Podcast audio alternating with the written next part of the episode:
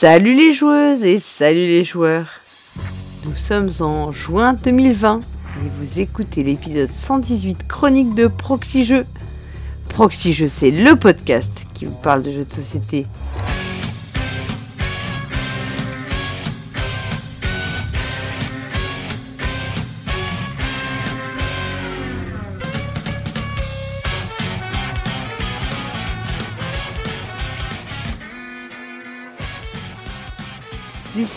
End.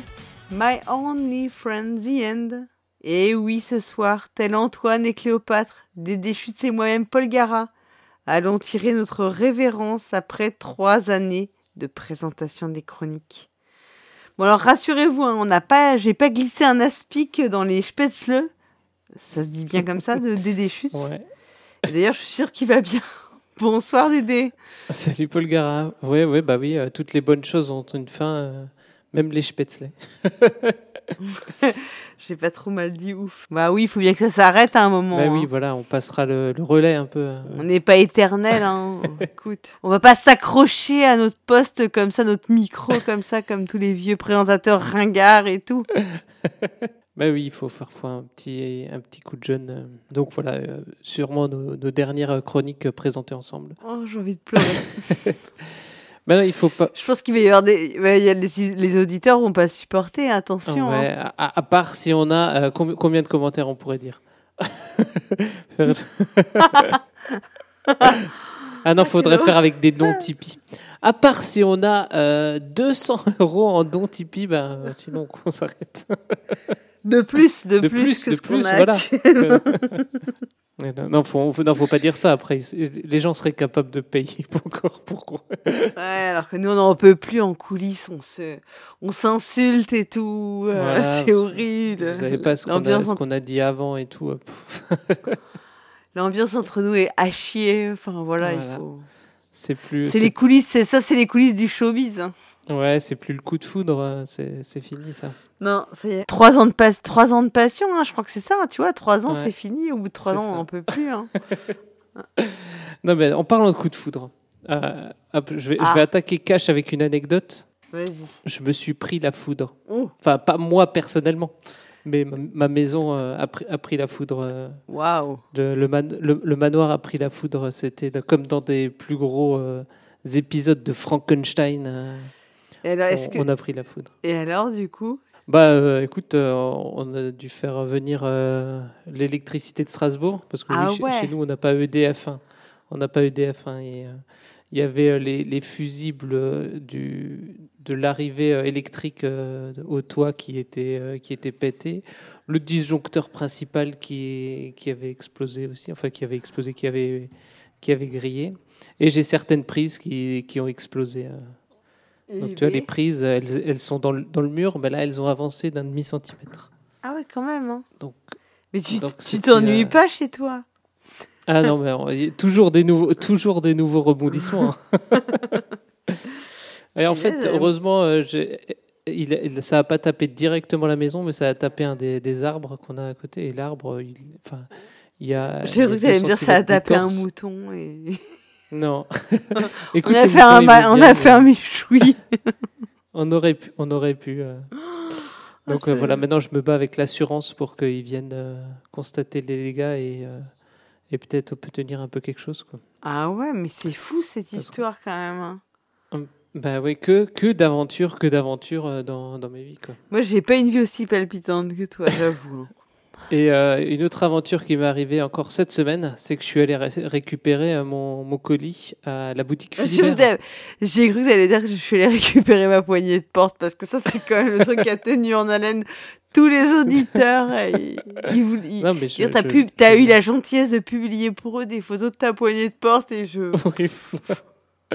je pense que tout le monde était, euh, tu vois, la bave aux lèvres en attendant ta poignée de porte, si je puis dire. Non, mais je, je suis allé euh, récupérer mon, mon colis à la boutique Philibert. Ah, La ça- boutique, C'est presque un risque, hein, ça, c'est presque un exploit euh, humain, quoi. D'ailleurs, on les remercie euh, de nous aider à réaliser ce podcast. Donc, on vous rappelle que Philibert, c'est une boutique à Strasbourg et surtout une boutique en ligne qui vous propose toute une sélection de jeux de société sur philibernet.com. Et on remercie aussi nos tipeurs de soutenir ce podcast et la famille Blu pour son don en nature. Et aussi au réseau des cafés ludiques pour leur contribution financière. D'ailleurs, la famille Blu, il faut qu'il faut qu'on voit ce qu'on leur demande pour la prochaine saison, hein, pour qu'ils fassent nouveau un don en nature. Je crois qu'il a trouvé du vieux schnapps. bah, je crois que Monsieur Blu, en ce moment, il fait beaucoup de, il fait de l'alcool clandestin. Sinon, on lui demandera autre chose que je n'ose pas dévoiler à nos auditeurs euh, à l'antenne parce que c'est, c'est pas du tout à mettre entre toutes les oreilles. Donc après euh, ces, ces anecdotes, on va attaquer tout de suite avec euh, les, les commentaires, voir si les, bah anecdotes précédentes ont, ont fait mouche. Bah, alors là, je pense qu'on a cartonné quand même. Hein.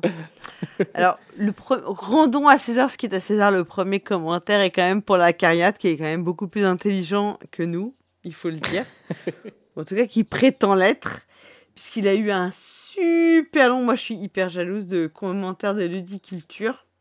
Donc, qui vraiment revenait en détail euh, sur son, sur son, son billet. Et on sent que Ludiculture, bah on le connaît, hein, c'est Timan, il était, euh, il devait bouillir quand il a écouté la carrière parce que on sent qu'il a vraiment répondu point par point, comme si c'était presque on était dans une discussion, euh, une discussion à bâton rompu entre entre potes. Donc euh, mmh. Je vais pas me, je vais pas comment dire, euh, essayer de résumer ça. Non, parce que ça a pas trop de sens, parce que ce serait pas faire, euh, enfin ça va, ça veut dire faire des coupes un peu arbitraires. Donc je vous, je vous encourage à lire parce que c'est des, des, toujours des échanges qui sont intéressants. Donc c'est assez cool parce que voilà, euh, quand on a des, des sujets un peu de réflexion, que quelqu'un, les gens prennent le temps de répondre avec autant de, en autant de signes, si on peut dire Mm. Pas juste pour dire cool, c'est bien, mais euh, voilà, rentre vraiment dans le détail. Bah ça c'est un peu le, un plaisir pour nous parce que nous on aime bien être euh, enfin susciter voilà susciter le débat euh, entre auditeurs et puis et puis l'équipe ou même entre les auditeurs eux-mêmes enfin voilà c'est susciter le débat c'est toujours une chose intéressante bah, il faut qu'il faut qu'il s'associe avec avec la carrette pour nous faire à, à deux une chronique qui durerait euh, probablement euh, deux heures à chaque fois, mais, ça bah, pourrait être intéressant. ils ont des petits points communs à Cariatre et, Timan, quoi, donc ils pourraient mm. se retrouver. Hein. Après, on a un commentaire de Twin plus cool qui nous dit que. bon, voilà, je pense que ton plouf euh, d'intro, enfin, quand on a parlé d'intro, là, ça a vraiment cartonné, ça. Ouais, ça c'est. Ceci dit, voilà, moi j'ai réécouté toute l'émission. Parce que je nous avais trouvé assez drôle sur le moment et je me suis dit, il faut que je confirme qu'on était drôle. Et franchement, il y a plein de moments où j'étais pliée et ce moment-là, j'étais effectivement pliée. Alors que je suis pas toujours cliente des blagues, mais là, j'ai blagues de pipi caca, mais là, c'est bien passé. ah oui, c'était, j'en pouvais plus, j'étais morte de rire parce que vraiment, c'était, c'était tellement bien trouvé, quoi. Mm. Bah, c'est, ça, c'est le talent, ça vient comme ça. Ouais, moi, j'admire, Je prends des notes vraiment d'inspiration d'un talent mm. pareil. et euh, Nem aussi euh, nous dit qu'il a bien aimé nos, nos, trucs, encore une fois. Ouais, il a dit qu'on était en pleine forme. Donc en fait, je pense que, tu vois, deux mois de confinement, tu nous ressors et on est en pleine forme, en fait. Ouais, c'est ça. Il faut nous laisser deux mois comme ça mariner et hop, on n'en peut plus au bout du... Et alors, il dit qu'il a acheté l'application de Through the Hedges, TTA. Ah. Ah, TTA. Et je pense que tu, on verra que c'est pas le seul donc je pense que parce que Dr Che juste après, il nous dit aussi qu'il a acheté TTA. Et ils écrivent tous TTA, donc tu avais bien raison en fait. Euh, ça, ouais, c'est le petit nom entre intimes parce que Through the Edges c'est un peu long et un peu chiant à dire en français. Et du coup, lui, pareil, hein, il a dit que, il dit le rembobinage. Donc, je pense que c'est le moment où tu disais de rembobiner parce que plouf. voilà, il a fait un écart sur la route. Donc, je pense que c'est vraiment un moment clé dans l'émission. C'est un moment qui nous, qui nous caractérisera toute notre vie. Ce sera pour le best-of euh, de, de, fin d'année. donc voilà, donc du coup il dit qu'il a acheté TTA à cause de nous, qu'il a mis bien London dans sa wishlist, euh, voilà, plein de trucs. Et je pense que du, franchement, euh, moi je dis Cyrus, il a des actions chez TTA, enfin pas TTA, mais. Et alors après il y a Gerny Lolo. qui, qui, lui nous fait la liste de là où il écoute Proxige. Alors il a déjà écouté ah. dans son lit avant de dormir. J'espère qu'on le tient éveillé, mais, euh, mais on ne l'endort pas. Alors après, il nous dit qu'il écoute en dormant, donc euh, des fois on doit, l'endormir. oui, bah, on le berce parce qu'on a des belles voix mélodieuses. Avec de, douces voix. en faisant la vaisselle, en faisant la cuisine, en étendant son linge, dans sa salle de bain, au bureau et au télétravail. Voilà, tout ça, on peut faire en écoutant Proxy Jeux. Voilà. Donc, c'est pas grave que nos épisodes fassent deux heures, tu vois. Il y a tellement de choses à faire. Il est oublié en faisant l'amour parce que en même temps deux heures c'est c'est c'est ça c'est la durée. C'est ce Pardon. que- Ça, ça, T'imagines si on a on a on, on hante les moments euh, sexuels de nos auditeurs là alors là je Voilà, ne tu as- remettrai jamais. Tu vois, ils, sont- en plein acte et là, on fait la blague du plouf. Là, ça casse un peu l'ambiance. Ah je crois que c'est pas très. Non, je pense qu'en matière érectile, on casse un peu l'ambiance. Mon Dieu. T'imagines, mon c'est terrible ça. La responsabilité qu'on a là tout de suite, là. Il dit aussi que euh, qu'il a bien aimé mon accent, qu'il dit forcé. Ah bah, tout le monde a aimé ton accent. Et il dit que ça revient au cours de, de l'épisode. Bah oui, j'ai j'ai un accent. Excusez-moi d'avoir un accent. Et donc, Ouais, et il a bien aussi aimé la- la- l'anecdote de la poignée de porte. Ça, ça, Ah, ça, ça mais fait toujours elle était extraordinaire cette, cette anecdote. Moi, j'adore. En plus, on avait la photo et tout, et on sait que c'est vrai. T'as pas du tout menti. Ah, c'est voilà. énorme, quoi. Moi, je trouve ça extraordinaire. Enfin, c'est cette histoire de poignée de la, porte. la sécurité euh, avant tout. Moi, je, je trouve ça merveilleux, cette histoire de poignée de porte. Euh, je pense qu'on devrait en tirer des leçons pour l'avenir, mais... Mais voilà, non, non. De toute façon, toute cette émission était extraordinaire. Je- je- Ouais. Pour l'avoir réécoutée, j'ai vraiment été euh, bluffée par tout- toute cette créativité. Et tu dis On- des poi- la poignée de porte personnalisée, mais on, on peut plus aller au-delà, quoi. C'est dommage parce que là, on va être moins bon pour la dernière. Tu vois, ça aurait été mieux de finir. euh, Ouais, carrément, on n'est pas en feu d'artifice là ce soir. hein. Et alors, apparemment, on a dû dire une phrase du style si tu veux te toucher, parce que si tu te touches souvent. non. Je pense qu'effectivement, sortie de son contexte, cette phrase est, est quelque peu ambiguë, mais Oui. je, Ah, je me dis qu'il va falloir que je réécoute encore une fois pour retrouver à quel moment on a pu dire ça.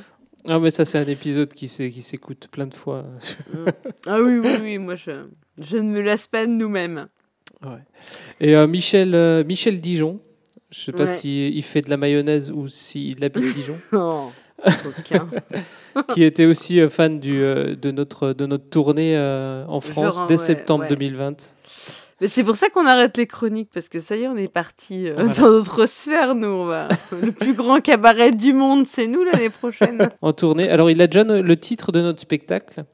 C'est Ouais. Et plouf, je rembobine. ah oui, bah, c'est un peu ça. hein. C'est une phrase qui nous restera, qui nous colle à la- au cœur et au corps, quoi, comme on dit. voilà. Et après, pour faire semblant, tous ces gens, il faut dire quand même que tous ces gens-là qu'on dit qu'ils avaient, ils avaient adoré la blague de Éplouf, je rembobine, après ils font genre, oui, alors pour répondre au pion fesseur sur les roues, tu vois, ils de se donner un petit, un petit vernis ludique, alors qu'en fait, tout ce qui les a fait marrer, c'était le plouf, je rembobine, et après ils font genre, ils répondent au pion fesseur. On, on vous a vu, les gens, on sait qu'en fait, il y a pas, vous avez rien à dire au pion fesseur. Et vous avez juste euh, Éplouf, je rembobine qui vous a beaucoup fait rire et vous avez bien envie de partager. Et euh, Beru euh, Euromillion. Donc là, il a bien Alors, suivi nos, nos Il a, conseils. il a tout compris cet homme. Il il dit qu'il a, il a tenté une troisième fois. euh, Enfin, il, il est en lice là. Il a trouvé. il croit avoir trouvé le, le- la solution. Et il est en lice Ouais. pour Pour le, le grand chelem, là. le peu. triplé, pour un, un triplé. Voilà. ouh. Voilà. Et alors, il dit qu'il joue à TTA, lui aussi, Ah là là. décidément. Il dit suivez les conseils de Cyrus et achetez-la. Alors, moi, je vais vous dire. euh, oui, mais ne jouez pas avec Cyrus parce que Cyrus, il est très méchant à TTA parce que je joue avec lui. Et je il, il est très haut, il est horrible, il fait la guerre tout le temps, il fait des sales coups. Il veut que gagner. euh, Voilà. Il, il joue pas Moi- pour le jeu, il joue pour Non, gagner. je il joue pas pour faire rendre son peuple heureux, alors que moi je fais des bibliothèques, des théâtres pour rendre mon peuple heureux parce que je suis une- un bon dirigeant. Moi je fais pas la guerre pour aller tuer des gens, tu vois. Moi c'est horrible. Donc après si vous voulez jouer avec moi, avec des gens gentils, jouez avec moi. Moi voilà. Sur TTA, c'est très bien ce jeu. Ouais, Et il dit oui, il y a une sympathique bande de joueurs francophones. Moi, je n'ai joué qu'avec, je joue avec euh, la Proxy Team, donc. euh, Et c'est toujours Cyrus qui gagne, c'est terrible, crois. une sorte de malédiction. Oh, ouais, faut plus l'inviter. hein. Ouais, bah, c'est lui qui organise les parties en en même temps. Ah, Bah, moi, je, je le bats de temps en temps à Race for the Galaxy, c'est mes petits, c'est mes petits plaisirs euh, personnels. Du coup, je Ah. fais des captures d'écran. Ah, mais il faut que je joue avec lui alors. euh, Parce que moi aussi, j'ai Rest Force Galaxy, il faut que je joue avec lui. Ah, mais alors attends, faut que je t'ajoute en ami. Je, Mais oui, il faut-. Bah écoute, cherche une certaine Paul Gara, peut-être que ça doit être, ça devrait être moi. Ça doit être. Euh, bah, on va continuer euh, sur euh, les festivals à proximité. Mais oui, parce qu'on a quelque chose de positif à annoncer cette fois-ci. Donc, euh, bien que tout, euh, tous les, les, les- les festivals euh, en, extérieur et en, atte- et en intérieur soient, soient annulés, il y a un, un irréductible festival. Ouais. Un festival euh, en, enfin, comment dire, en numérique ou? En virtuel. Ouais, virtuel qui, qui est organisé, qui s'appelle Bien Wesh. L'idée, c'est quand même de faire euh, voilà, des rencontres interactives qui permettront ben, en fait de, euh, de suppléer les, festivals qui peuvent pas être organisés, puis de casser un petit peu les barrières. Donc l'idée, c'est pendant tout un week-end, donc ce sera le premier week-end de juillet. Euh, et en fait, de, bah, tout même sans bouger de chez vous, vous aurez plein d'infos, plein d'émissions. Et euh, je pense pas révéler de secret d'État si je dis que Proxy Jeux devrait participer un petit peu aussi, euh, mettre sa petite pierre à l'édifice. Ouais, ouais, on a été euh, sollicité et on, on a, on a répondu, euh, on a répondu présent. Alors on ne sait pas encore ce qu'on va faire. Peut-être des Ah bah. quiz comme ça, comme, comme maintenant on est rodé. Ah bah on est, attends, on est des pros, tu veux dire. On a breveté nos quiz même. ah, les quiz de mauvaise foi, c'est ça de, de Père Ah, Castor Père Castor, c'était énorme. Énorme. Ah non, je, je préfère regarder un mur que de jouer à ce jeu-là. Ça, c'est quand même le meilleur qu'on ait. J'ai lu les règles du jeu à- avant d'aller à des funérailles. Ça, Ouais. ça, rien que ça, c'est une entrée en matière. Tu tu te dis, ce n'est pas possible, c'est du vécu, parce que sinon, tu ne peux pas inventer une chose pareille. Ah, mais moi j'ai bien aimé euh, le- celui sur Race for the Galaxy. Moi je l'avais trouvé assez vite, euh, bien avant, euh, bien avant Cyrus. Et je me suis dit, ah là là, Cyrus, il, va, il Il va va fou. fulminer. quoi. Ouais. Mais c'est vrai que des fois, tu as l'impression de piocher un peu toujours. Oh, tout de suite là. donc voilà, donc euh, bah écoutez, on n'a pas grand chose d'autre en, a- en actu euh, cool à vous proposer parce que bah avec tout ce qui s'est passé, euh, c'est un peu le seul, un peu, un peu le, Mm. le seul truc qui est organisé euh, de sympa. Donc on espère qu'à la rentrée, on aura d'autres choses. Ouais. Enfin, ou que nos, nos, comment dire, nos successeurs auront d'autres choses à vous présenter. Ouais. Et du coup, on va attaquer les chroniques, euh, Dédé? Bah, on peut commencer avec la tienne. Tu nous parles de quoi? Et ben écoute, d'un jeu que tu as acheté. Maman, je m'ennuie À quoi tu veux jouer? À tout sauf un roll and ride. Tu connais Race for the Galaxy? C'est comme un roll and ride, mais ça n'a aucun rapport. Bonjour les papas joueurs et bonjour les mamans joueuses. Je suis Paul Gara et pour cette dernière chronique de la saison, je vais tricher un peu en vous proposant de découvrir un jeu qui n'est pas un jeu particulièrement destiné aux enfants, mais que l'on qualifierait plutôt de jeu familial. Et pourtant, il s'agit d'un jeu auquel vous pourrez parfaitement jouer avec les plus jeunes de vos joueuses et auquel elles pourront d'ailleurs jouer sans adultes. Similo est un jeu de Pierre-Luca Didi, Yalmar, Ak, Martino, Kakira. illustré par Nayad et édité par Gigamic. Il est proposé pour 2 à 8 joueuses à partir de 7 ans et est disponible au prix de 11,95€ chez Philibert. Similo se décline en trois boîtes thématisées. On y trouvera donc les personnages de contes, les personnages mythologiques, les personnages historiques. Similo se compose d'un paquet de cartes, chaque carte illustrant un personnage du thème considéré. Ainsi, par exemple, dans la boîte conte, vous trouverez Peter Pan, la reine de cœur, Pinocchio, la petite sirène, le chaboté, les trois petits cochons, etc., etc. L'une des joueuses incarne la narratrice. Elle va donc tirer une carte qu'elle consulte secrètement. Cette carte sera celle du personnage à faire deviner à ses partenaires. Puis elle mélange cette carte avec 11 autres cartes personnages et les dispose face visible en un carré de 3 sur 4. Enfin, elle pioche une main de 5 cartes. La narratrice doit alors choisir une carte de sa main et indiquer aux autres joueuses si le personnage qu'elle recherche parmi les 12 posés devant elle ressemble ou ne ressemble pas au personnage joué par la narratrice. Au premier tour, les joueuses éliminent une carte, au deuxième tour deux cartes et ainsi de suite pour un duel final au cinquième tour. Entre chaque tour, la narratrice complète sa main à 5 cartes. Similo consiste donc dans un jeu de déduction coopérative qui pourra rappeler qui est-ce. Et bien sûr, s'il a des lunettes et une casquette, vous me répondrez c'est Jack. Un jeu pas vraiment palpitant. Pourtant, Similo dans ses sensations de jeu n'a aucun rapport avec qui est Parce que la configuration change à chaque partie, ce qui permet de la rejouabilité lorsque l'on découvre au fil des parties l'ensemble des cartes du paquet. Parce qu'il ne repose pas que sur des critères objectifs, mais également subjectifs.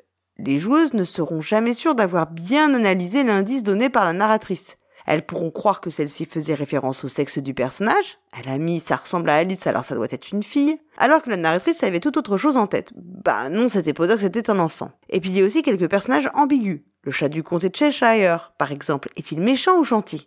Similo est différent parce qu'il est aussi coopératif et qu'il est propice à la discussion, à l'échange, à la contradiction. Et dans ce dialogue, toutes les joueuses, quel que soit leur âge, ont quelque chose à dire, à apporter. Il est aussi stratégique, car donner le bon indice au bon moment en fonction du nombre de cartes à éliminer est un coup à prendre. Vous pourrez aussi mélanger vos paquets. Pourquoi ne pas faire deviner des personnages historiques en utilisant les cartes mythes, par exemple? Et cela fonctionne. Pourquoi ne pas aussi créer vos propres thèmes de cartes? Après tout, le concept du jeu est assez simple et accessible pour permettre certaines expérimentations, d'autant plus que les parties sont ultra courtes et vont s'enchaîner pour essayer toutes les configurations possibles. D'ailleurs, on peut se demander pourquoi une sorte de big box proposant les trois boîtes rassemblées n'a pas été proposée par l'éditeur, en plus de la possibilité de les acheter séparément. Les illustrations sont quant à elles très réussies et originales. Mention spéciale pour la boîte Compte, qui propose réellement une alternative aux visuels Disney qui ont totalement pénétré notre imaginaire aujourd'hui. Cerise sur le gâteau, Similo est un jeu qui respecte la distanciation sociale. Seule la narratrice touche les cartes.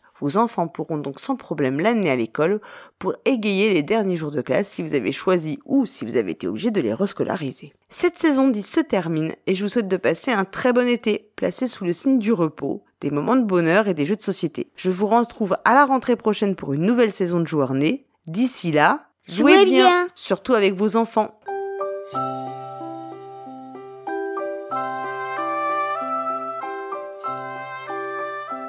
Merci Paul Garin pour cette chronique. Alors oui, Similo, j'ai vraiment envie de le, tester celui-là. J'ai vu, des, parties et euh, c'est vrai que ça a l'air euh, sympa. Est-ce que tu avais vu pendant le confinement Enfin, j'avoue qu'il y avait une partie qui avait été faite par le passe-temps, donc avec Simon qui était en narrateur et puis euh, c'est comparse du passe-temps en, en, joueur. Et qui redonne une bonne image du, enfin une bonne idée du jeu. Et franchement, le jeu est super chouette. Euh. alors c'est c'est pas du jeu euh, high level très compliqué et tout, hein, mais enfin c'est pas du tout l'objet. L'objet c'est que ce soit super accessible et ça fonctionne très très bien, euh, y compris avec des enfants même très jeunes. Hein. Ouais. Tu as tu as pris quelle quelle version toi? Moi, j'ai pris les trois boîtes, bien sûr. Parce que je suis, je suis une femme euh, dans, qui suis tout de suite dans la, je suis dans la mesure, bien sûr. Tu sais. c'est ça. Moi, j'ai dit, allez hop, c'est ma tournée, on y va. ah non, moi j'ai pris la version euh, histoire, comme ça, ça fait genre, euh, on est des intellectuels et tout ça. ouais, t'as bien raison. ceci dit, alors c'est pas mal parce que, alors, t'as la version conte qui est très accessible pour les enfants parce que malgré mm. tout, alors c'est très drôle, je, vais vous narrer une petite anecdote après. Mais la version de conte, elle est très bien parce que les enfants connaissent en général les personnages des contes, sauf que euh, c'est pas une licence Disney, c'est ce que j'explique dans la chronique. Donc, mmh. à un moment, il y a, y a les personnages de Pinocchio et il y a le personnage de Stromboli dans le dessin animé de Pinocchio qui est donné dans son vrai nom, qui est Manchefeu, parce qu'en vrai, le personnage de Stromboli dans Pinocchio s'appelle Manchefeu. Enfin, en tout cas, la traduction de son nom. Donc, c'est hyper mmh. drôle. Enfin, voilà, moi, ça me fait beaucoup rire puisque euh, Pinocchio est un livre, hein, je, je, le rappelle, avant, euh, avant d'être le dessin animé. Donc ça, c'est assez chouette. Oui, oui, non, c'est vrai. Après, donc, t'as les personnages mythologiques et puis t'as les personnages historiques. Et c'est assez chouette parce qu'aussi, euh, c'est le petit côté éducatif du jeu. quand tu joues avec des tout petits, bah, tu leur dis qui c'est dans les personnages historiques. Par exemple, t'as Lincoln, donc tu leur dis, bah, est-ce que Lincoln, qui c'est, qu'est-ce qu'il a fait? Euh, pour mm. qu'ils puissent aussi trouver les points communs, les différences. Il faut que tu leur expliques aussi un petit peu les, les personnages historiques, donc c'est c'est pas complètement euh, inintéressant. Enfin, c'est il y a un petit côté comme ça. Euh, mm. bah, enfin, moi, j'avoue que Paul Gara Jr., qui est brillantissime à 5 ans et demi, ne sait pas qui est Lincoln. Voilà. j'avoue, j'avoue honteusement. Mais Lincoln, le fameux chasseur de vampires. Ouais, c'est ça, Comme dans le film. c'est un peu ça. Donc, euh, non, non, mais du coup, ça a été l'occasion euh, de, de, de. Autant la mythologie, en général, ils sont assez au taquet, les enfants, mais bon, mm. côté historique, il en remanque. Donc, c'est assez cool. Et puis tu fais, tu fais des parties, tu, ça se joue avec n'importe qui. Enfin, tu, Mm. Tu t'enchaînes les parties très vite, quoi. C'est un, ce jeu qui est tout bête, c'est une super bonne pioche. Ça vous fera tous vos, tous vos traités, quoi. Enfin, vous allez jouer, vous allez mélanger les cartes. C'est hyper, euh, hyper bien fait. quoi. J'espère bien. Mm. Donc ça nous fera euh, tous nos traités. euh. Et d'ailleurs, euh, cet été, euh, le SAV ne s'arrête pas. Ah non, ils prennent jamais, pas le droit des vacances, attends. Pas le droit de, de vacances au, au SAV. Et on, on va les écouter tout de suite. Allô? Allô? Allô? Allô? Allô? Et ça avait des jeux de société, j'écoute. Et ça avait des jeux de société, bonjour. Bonjour. euh, alors euh, voilà, je, je vous appelle. euh, je, Oui, je vous écoute, madame. Oui, en fait, je, euh, c'est pour, pour dire que, euh, Oui Je vous écoute, hein eh ben en fait, je, je joue trop. Ah bon? Oui, oui, oui, je, je veux jouer, mais, mais tous les jours, quoi. Plutôt bien ça, madame, hein C'est bien. Mais, mais, mais vous vous rendez pas compte, je peux pas m'arrêter. Je dépense des sommes folles, j'ai des problèmes avec mon mari, je pense qu'à ça.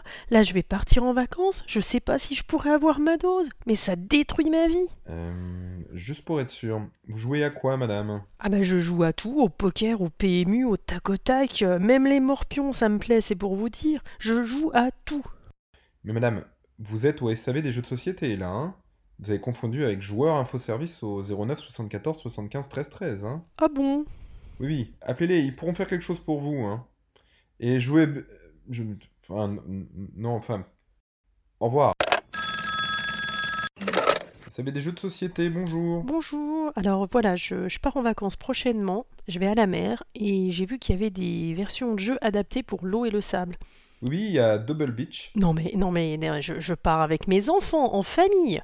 Oui, non, c'est la version de Double pour la plage qui s'appelle comme ça. Ah ah ah ok ok c'est bon c'est bon. Vous avez aussi Uno Sport. Euh, oui bah j'ai vu mais euh, mais il n'y a pas des jeux un peu plus euh, stratégiques? Vous voulez un Blood Rage pour la plage? Ah bah ouais voilà très bien très bien je trouve ça où? Nulle part. Les jeux à meeple et figurines ne sont pas adaptés. Ah euh, ben mais je, je, je fais comment du coup? Vous tenez vraiment à partir à la plage? Ah bah non non non c'est c'est mon mari. Vous avez pensé à l'allergie au soleil? Euh, non comment ça l'allergie au soleil? Eh bien, vous stimulez une allergie au soleil, vous offrez Fine Sound de Friedman Friseux à votre mari, et vous restez à la maison. Ah vous croyez? Oui, oui, tentez le coup. Et surtout, jouez bien SAV des jeux de société bonjour. Voilà, alors euh, je vous ai appelé l'an dernier pour une question sur la règle d'Agricola. Euh, oui peut-être vous savez on a quand même beaucoup d'appels hein. Vous vous en souvenez pas? Honnêtement non. Eh ben c'est normal, vous avez pas répondu. Des incapables, des feignasses Mais mais mais, mais vous avez appelé quand exactement? Bah pendant mes vacances en août Mais voyons, mais on est fermé en août, monsieur. C'est les vacances. Depuis 1936, on est fermé en août. Mais, mais, mais, mais vous êtes qui? C'est moi, mais voyons, c'est moi Celui qui veut du service H24 et qui veut ses trois semaines de vacances en août C'est moi C'est Super Connard Super Connard, ah oui c'est moi Super Connard, c'est moi Le SAV des jeux de société vous souhaite de bonnes vacances et vous souhaite de bien jouer. Allez, jouez bien. Des feignasses Des incapables, je vous dis SAV des jeux de société, bonjour. Bonjour, voilà j'ai une question pour mes vacances. Comment je fais pour les jeux? Comment ça? Comment vous faites pour les jeux? Bah ça prend de la place, euh, j'emmène toujours les mêmes. Mais voyons, monsieur, mais c'est simple. Prenez un gîte ou une résidence avec ludothèque. Vous voulez dire avec un vieux placard à moitié vide d'un côté et de l'autre plein de Monopoly, Bogle et Bonne Paye Avec des pièces manquantes? Puis, puis, y a- puis, puis, puis, De la poussière, hein Des araignées. Plus jamais, vous entendez hein. Plus jamais Putain, crevé SAV des jeux de société, bonjour. Salut mon chou. C'est Tata Suzanne. Oh tata, salut, comment ça va? Ah bien bien, je prépare mon été. Ah, très, très bien. Et, euh, et tu prévois quoi alors? Un été ludique, évidemment. Ah, mais c'est très bien ça, tata. Et, euh, tu vas jouer à quoi? Et bah début juillet, je vais jouer à Kies et buteur à Saint-Malo. avec l'équipe à Francky, tu vois. Après, on part pour le bal des pompiers à Toulouse avec Jackie. On jouera à Docteur Maboul. On aime bien quand ça vibre. Ensuite, début août, direction Saint-Trope. On rejoint Michelin et à la plage pour jouer à Allo Docteur. Oh. Et ensuite, je vais à Lyon pour finir par aller saute. Saute Et notre traditionnel 18 trous, évidemment. Ah oui, oui, oui, je vois que des jeux euh, tout à fait respectables, quoi. Oui, oui, oui, oui, bon. Ouais, t'es en forme, Tata, hein? Oui, mon chou. Eh, tu viens manger dimanche? Mais oui, oui, je viens dimanche. Allez, à dimanche, Tata, et, et joue bien. Et ça avait des jeux de société, bonjour Dites-moi, il va faire quelle température cet été?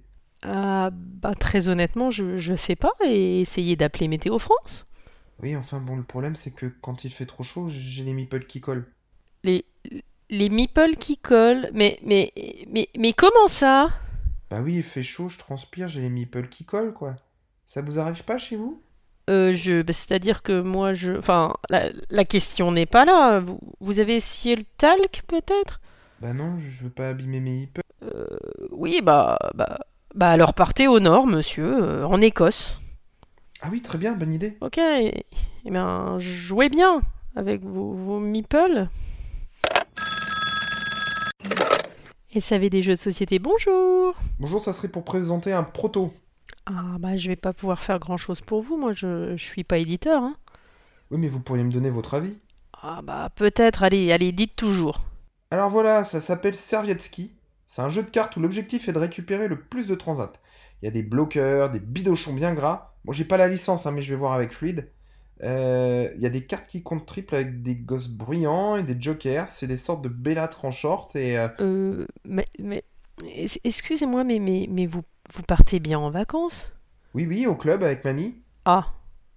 Euh, et si, si vous toussiez un peu deux jours avant, avec un peu de fièvre et, et dépité, vous, vous, vous ne pourriez pas partir Ah. Oui, et comme ça, vous, vous pourriez peaufiner votre proto pour, euh, pour le prochain festival de Cannes.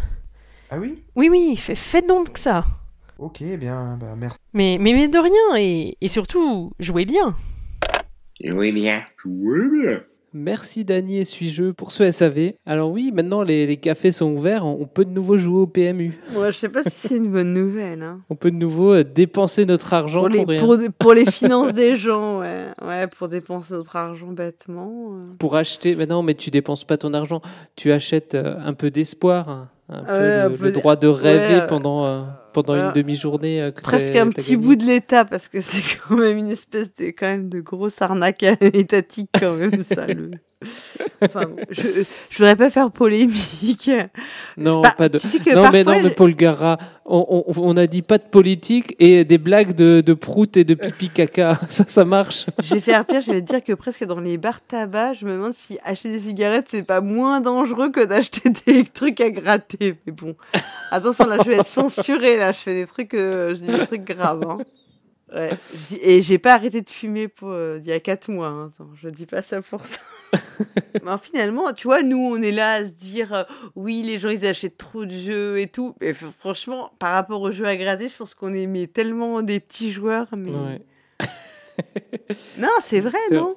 Ouais, bah oui, ouais, quand tu vois certains qui disent je veux prendre ça et ça et ça. Puis, tu à moins que tu sois complètement con, quand tu joues à Agricola, tu sais bien que tu gagneras rien en vrai dans la vraie vie à la fin. Tu penses pas que tu vas être millionnaire et que tu vas mettre ta famille dans une ferme 5 étoiles.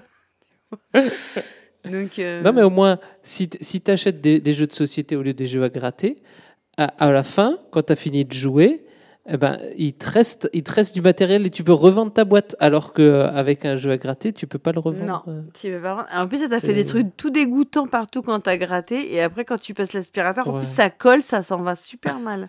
Et t'en je as vous sous le- les ongles et tout. c'est- Oui, t'as les ongles crac, crac, crac. Je vous déconseille. N'achetez pas ce- ces, ces saloperies, c'est dangereux. Et pourtant, Dieu sait que je suis dépensière. hein, mais non, là, je vous dis non, ne le faites pas, les gens si tu es dépensière, on va peut-être voir euh, si tu vas de nouveau acheter euh, une application après euh, True the Ages. Ah, c'est Fendoel qui nous parle de, de l'adaptation numérique de Andorre.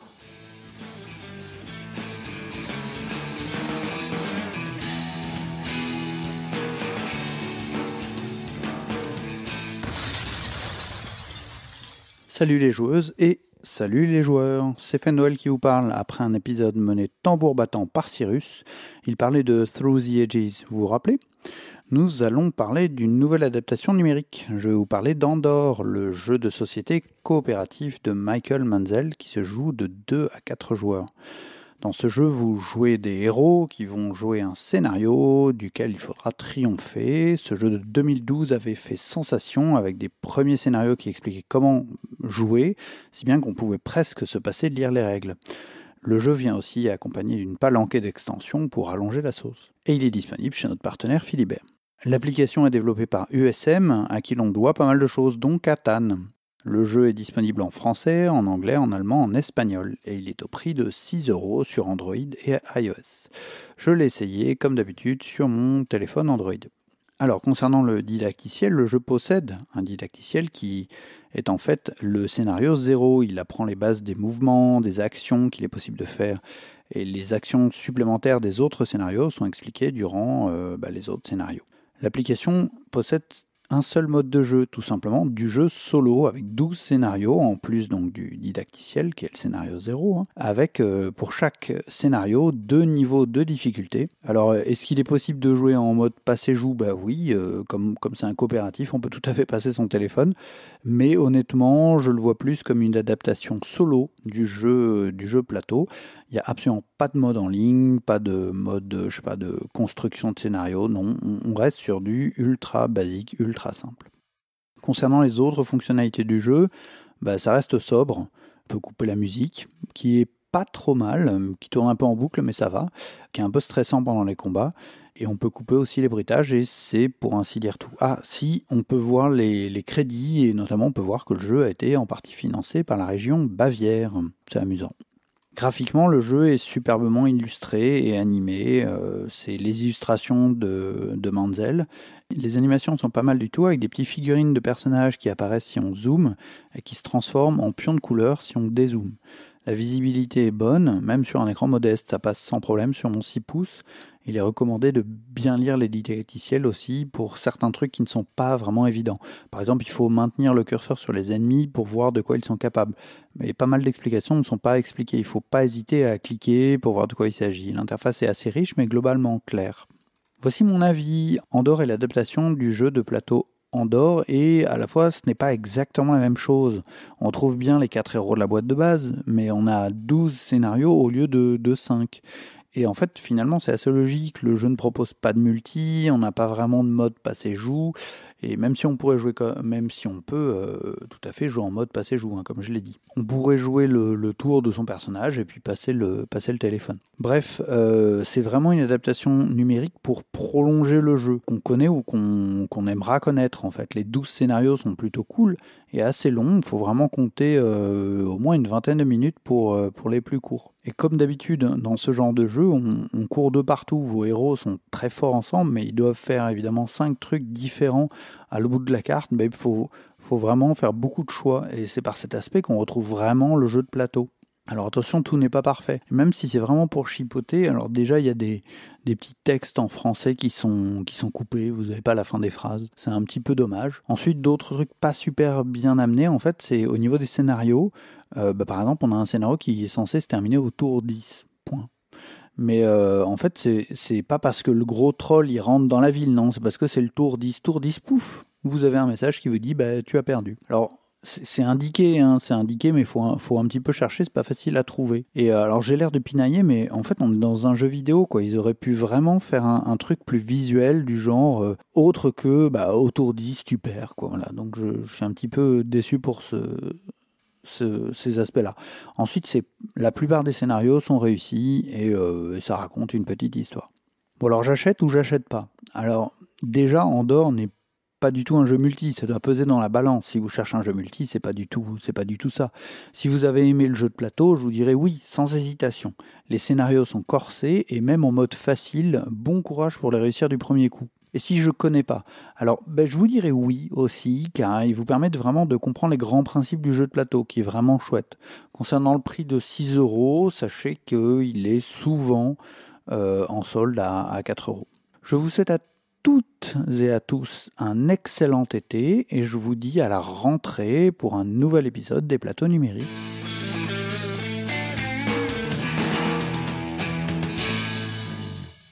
Merci Fendoel pour cette chronique. Alors il, il me dit, enfin il me dit, enfin il nous dit, parce que vous l'avez vous l'avez écouté aussi, hein, euh, et qu'il faut bien lire le didacticiel. Ah bah Alors est-ce que tu l'as lu ou pas?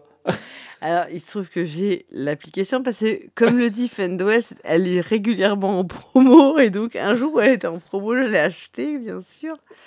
Il faut pour le vous- pour le prix pour le prix de- d'un d'un jeu à gratter? Exactement. Alors, il se trouve que Andorre, c'est un jeu que j'ai eu en physique et qui a été une immense. Euh, je sais pas si déception, c'est pas le bon terme. Enfin, en tout cas, presque. Dé... On va dire Il- presque déception. Il n'a pas ouais, tenu ses promesses, c'est ça? Non. Non, pas du tout. En fait, euh, moi, je m'attendais à un truc super épique, narratif et tout. Et c'est un horrible jeu de- d'optimisation de tes actions.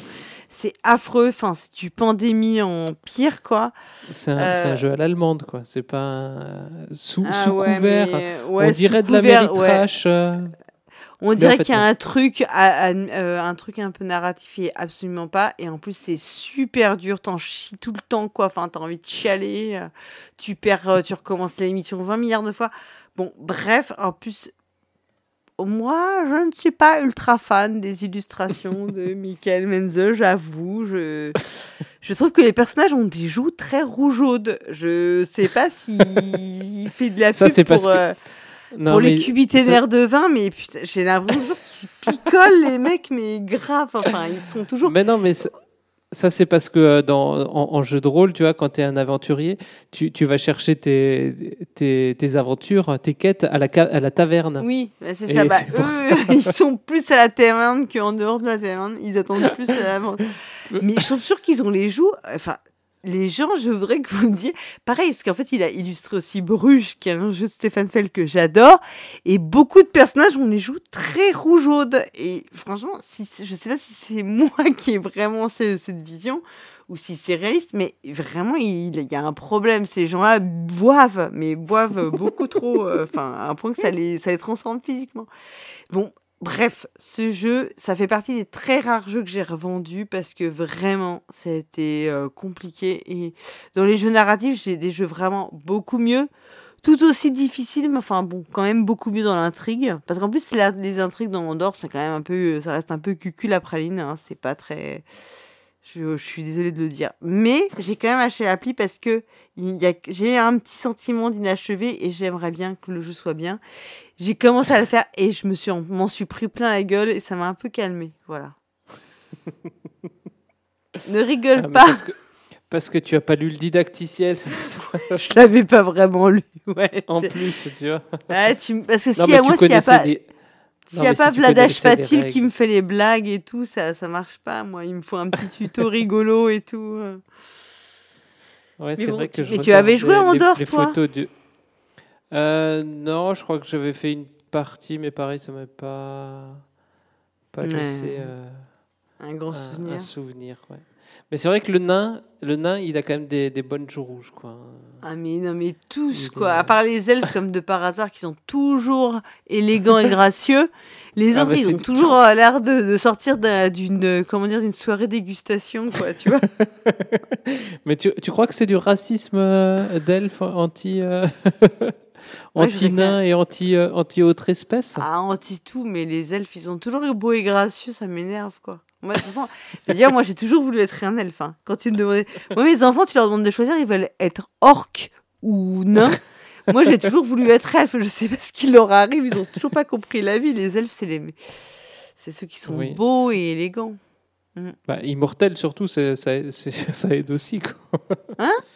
Pardon Bah, ils sont immortels, ça aide aussi. Ouais, ouais, c'est pas mal ça. Bon, ils ont les oreilles pointues. Peut-être pour les masques, c'est plus pratique en ce moment. ça tient mieux. Ah, c'est ça. ouais. Une as- Je pense que les Golas, lui, il a pas de problème de masque. mais bon, après, Andorre, c'est un jeu intéressant. hein, Mais moi, c'était. euh, il faut bien. euh, c'est vraiment un jeu où il faut bien savoir à quoi vous jouez. hein. C'est pas un jeu narratif du tout. c'est que de l'opti, c'est comme pandémie. Hein. Pandémie, c'est de l'optimisation d'action. Dehors, c'est vraiment ça le jeu. hein. Donc, euh, il faut pas espérer euh, faire une aventure épique en mode Seigneur des Anneaux. Hein. Pas du tout. Vous allez pas faire ça. Genre la, la meuf qui casse bien l'ambiance, tu vois. Bah alors, pour, pour moins casser l'ambiance et, et vous redonner euh, du baume au cœur, on va passer euh, à la chronique de, de Cargo. Ceci est un jeu, avec la, la réponse euh, de, de l'énigme et la nouvelle énigme pour, euh, pour ce mois. Bravo, vous avez été sélectionné à notre jeu. Ce n'est pas un calembour au moins. Non, Majesté, c'est un jeu de mots. C'est une devinette. Il va falloir jouer serré. Ceci est un jeu. Bonjour à tous, je suis Cargo et vous écoutez le tout dernier épisode de la première saison de Ceci est un jeu. Cette chronique est un peu particulière. En effet, c'est une chronique où vous, auditeurs, allez jouer. Car comme son nom l'indique, ceci est un jeu. Et dans tout nouveau jeu, il y a des nouveaux joueurs. Donc, on commence par la règle. Ceci est la règle. Dans ce jeu, je vais vous présenter une énigme. Une énigme sur les jeux de société évidemment. Le but est de trouver le jeu de société dont parle l'énigme, qui est une succession d'extraits sonores qui peuvent être par exemple des répliques de films, des extraits musicaux, des génériques de manga qui font dresser les poils, ou le doux son d'une boîte de route qui brûle. Tous ces extraits contiennent un indice sur le jeu à deviner. Ils peuvent correspondre au thème du jeu, à sa mécanique, son matériel ou le style BD de son illustration. Vous avez quelques semaines pour me faire parvenir votre réponse par un formulaire disponible dans le billet du podcast. Parmi les bonnes réponses, un participant sera tiré au sort par nos animateurs favoris et aura l'honneur d'être cité dans l'émission ainsi que de remporter un goodie proxy jeu. Idéal pour frimer dans les soirées mondaines. Maintenant que vous avez compris, on passe à la réponse de la dernière énigme. Ceci est la réponse. Un grand merci à tous ceux qui ont pris le temps de participer, et surtout bravo à ceux qui ont reconnu le jeu Orléans. Dans ce jeu, vous allez tenter de dominer les spécialités de la France médiévale en récoltant marchandises, pièces et bien sûr points de victoire. C'est un jeu dit de bag building, comprenait construction de sacs en français. Tous les joueurs possèdent un joli sac en tissu contenant un lot de jetons. À chaque tour de jeu, vous devrez piocher des jetons et les assigner à des actions présentes sur votre plateau personnel. Quand on nous prend la main sacrée, bon Dieu, dans un sac, et qu'on nous envoie planter des choux à la santé. Une fois utilisés, les jetons retourneront dans votre sac et vous permettront de réaliser de nouvelles actions au tour suivant. Sur les jetons sont représentés des personnages, vous démarrez la partie avec un batelier, un artisan, un commerçant et un fermier. Maximus le fermier. J'ai toujours eu du mal à l'imaginer. Vous allez donc piocher à chaque tour un certain nombre de jetons et ensuite vous devez les assigner à des actions de votre plateau personnel. Certaines actions permettent de récupérer d'autres jetons personnages comme les moines, les érudits ou les chevaliers. Comment vous dites que ça s'appelle déjà? L'adoubement. Quoi, on aurait couché dehors Chaque personnage possède une piste et une action qui lui est propre. Par exemple, les érudits vous feront progresser sur la piste d'université qui servira de multiplicateur de points de victoire. Justement, le but de l'université est de chercher un époux convenable. Les artisans vont vous obtenir des jetons technologie pour diminuer le nombre de jetons nécessaires à une action précise. Mais vous, mes artisans, je vous mets à l'honneur. Être artisan, c'est être son patron. Les moines sont eux des jokers et vont ainsi diminuer l'aléa de la pioche. Les autres personnages vont vous permettre d'obtenir des pièces, des marchandises, de nouvelles zones d'action ou encore d'augmenter le nombre de jetons piochés à chaque tour. D'autres actions plus coûteuses ne vous donneront pas des personnages mais des actions de déplacement. Il y a en effet un plateau commun sur lequel est représentée une carte. Sur cette carte, vous pourrez euh, vous déplacer en calèche ou en bateau afin de récolter des ressources ou de construire des guildes synonymes de points de victoire. On avait trouvé un moyen de locomotion. Enfin, un autre plateau commun va vous permettre d'épurer votre sac en expédiant des personnages vers les actes de bienfaisance. Reste aujourd'hui et la bonne conscience grâce aux œuvres de bienfaisance. Cette expédition est définitive et vous donnera des points de victoire tout en vous débarrassant des jetons dont vous n'avez plus besoin. La partie dure 18 manches tout en étant très fluide. Elle est ponctuée par des événements aléatoires à chaque tour. La bonne réponse était donc Orléans, un jeu de Rainer Stockhausen, illustré par Clemens Franz et édité en français par Matago. C'est un jeu de 2 à 4 joueurs de 12 ans et plus pour des parties de 1 à 2 heures.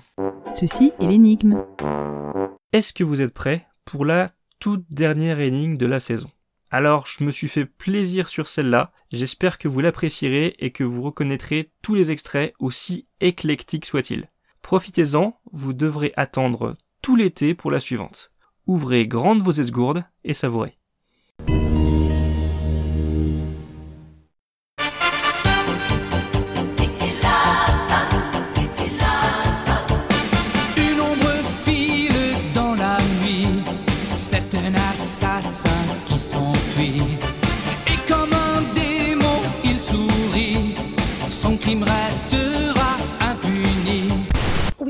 Tu ne dois le dire à personne, personne n'est au courant. Mais c'était quand? Où? Comment? Ça s'est passé à Londres. À Londres! Mais tais-toi pour ça!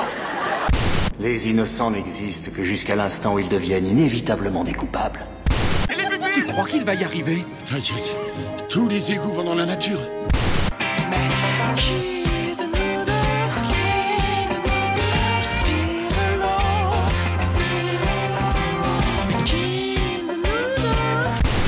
Attention à toutes les unités, appel d'urgence au niveau des cinémas. Le suspect fait dans les 1m90, il est châtain et c'est un gigantesque enfant de pute. Ouais, le seul problème, c'est qu'on a passé 4 semaines à construire un barrage, ça fait un peu mal au cul de le détruire. Ou sinon, ce qu'on peut faire, on imite un chevreuil.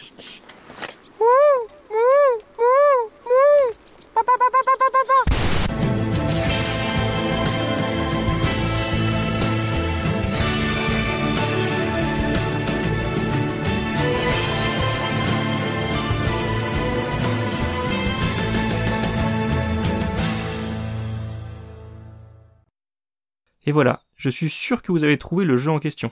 Alors allez vite remplir le formulaire contenu dans le billet du podcast pour participer et tenter de remporter le premier goodie de la saison 11. Ah si c'est pas classe ça, vous avez jusqu'au 18 septembre 2020 pour me faire parvenir votre réponse. Les sources des extraits sont toujours disponibles dans le billet également. Terminons maintenant la saison par quelques brefs remerciements. Je voudrais remercier chaleureusement tous ceux qui écoutent et qui apprécient ma chronique, ceux qui m'ont fait coucou dans les festivals, ceux qui participent et qui me laissent des gentils commentaires qui me font vraiment plaisir et qui motivent mes longues recherches. J'espère que ces chroniques vous divertissent tout en vous donnant envie de découvrir ou redécouvrir les jeux en question. Merci, mon bon seigneur, merci, tu es trop bon. J'ai également un message personnel pour Coco Lastico qui m'avait mis au défi de poser un extrait de Camelot dans chaque énigme. Et toc, remonte ton slibard, Lothar Eh bien, passez un bel été et je vous retrouverai avec de nouvelles énigmes en septembre.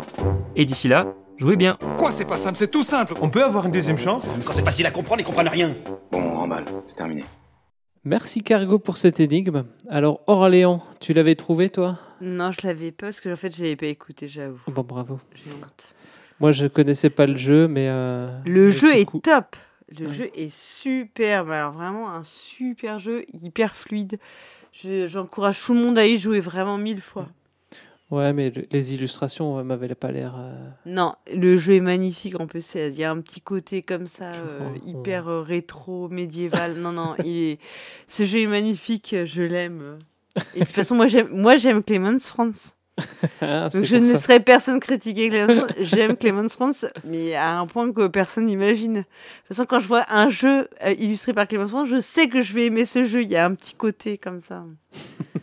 si j'étais pas mariée, j'épouserais Clemens Franz.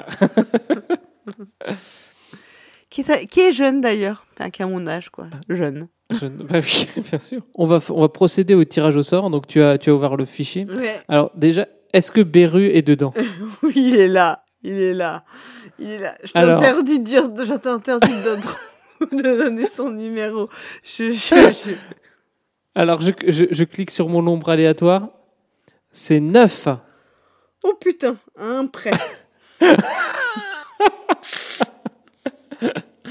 Alors c'est Mananan qui a gagné. Ah Bah, bravo, euh, bravo à lui ou elle.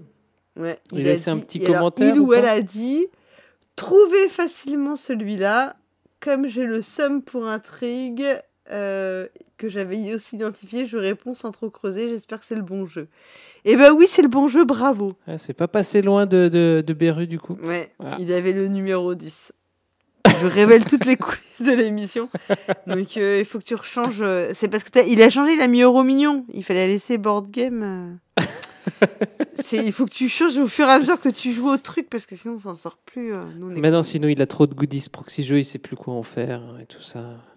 Au moins, on les euh, revend, il les revend et tout sur des sites. euh. Sur Ocaseo. Hein, on Ah, a, on a un- Est-ce qu'il y a un truc sur Ocaseo pour les goodies proxy jeux Ce serait sympa? Non, je- non, franchement, je pense qu'on est extraordinaire, mais quand même pas à ce point encore. non, mais c'est parce que les gens ne, ne vendent pas nos goodies. Ils les gardent précieusement. Il les offre euh, ou sinon savent que c'est tellement. euh, c'est un cadeau merveilleux. Ouais, sous-boc proxy c'est la folie. à Noël. pff, euh, Arrêtez de- d'offrir des chaussettes et offrez des. j'ai eu une orange, j'ai eu un sous-boc. Waouh Ça fait un peu. ça, ça nous emmène presque sur notre prochain sujet. tu vois, de l'autre côté du bloc Est. C'est Voilà. Ils avaient pas de cadeau. Oh c'est un peu les visions horribles qu'on a. De, des deux Allemagnes, à l'époque Ouais. où il y avait euh, les, deux, les deux Allemagnes. Ouais. Parce que c'est euh, euh, joueur d'ailleurs euh, qui nous emmène donc dans les, dans les jeux euh, les jeux avant et après guerre. Bonjour les joueuses et bonjour les joueurs. C'est la dernière pour joueurs d'ailleurs, et ce mois-ci on reste en Allemagne, comme une fois sur deux cette saison, mais cette fois il s'agit d'une Allemagne désormais disparue.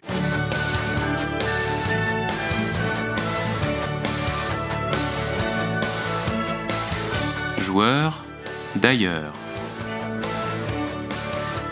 L'an dernier, je terminais la saison en vous emmenant au musée des jeux de Chemnitz, une ville jadis située en Allemagne de l'Est. Et en me rappelant de cette visite, j'ai eu envie de me pencher sur l'histoire des jeux dans ce pays de l'ex-bloc de l'Est, un sujet qui avait d'ailleurs été abordé lors de l'interview au musée des jeux. Si vous l'avez raté, c'était dans l'épisode 108 des chroniques. Je vous invite donc à parcourir avec moi un peu plus de 40 ans d'histoire jusqu'à la réunification de 1990, un événement dont on fêtera donc les 30 ans le 3 octobre de cette année 2020.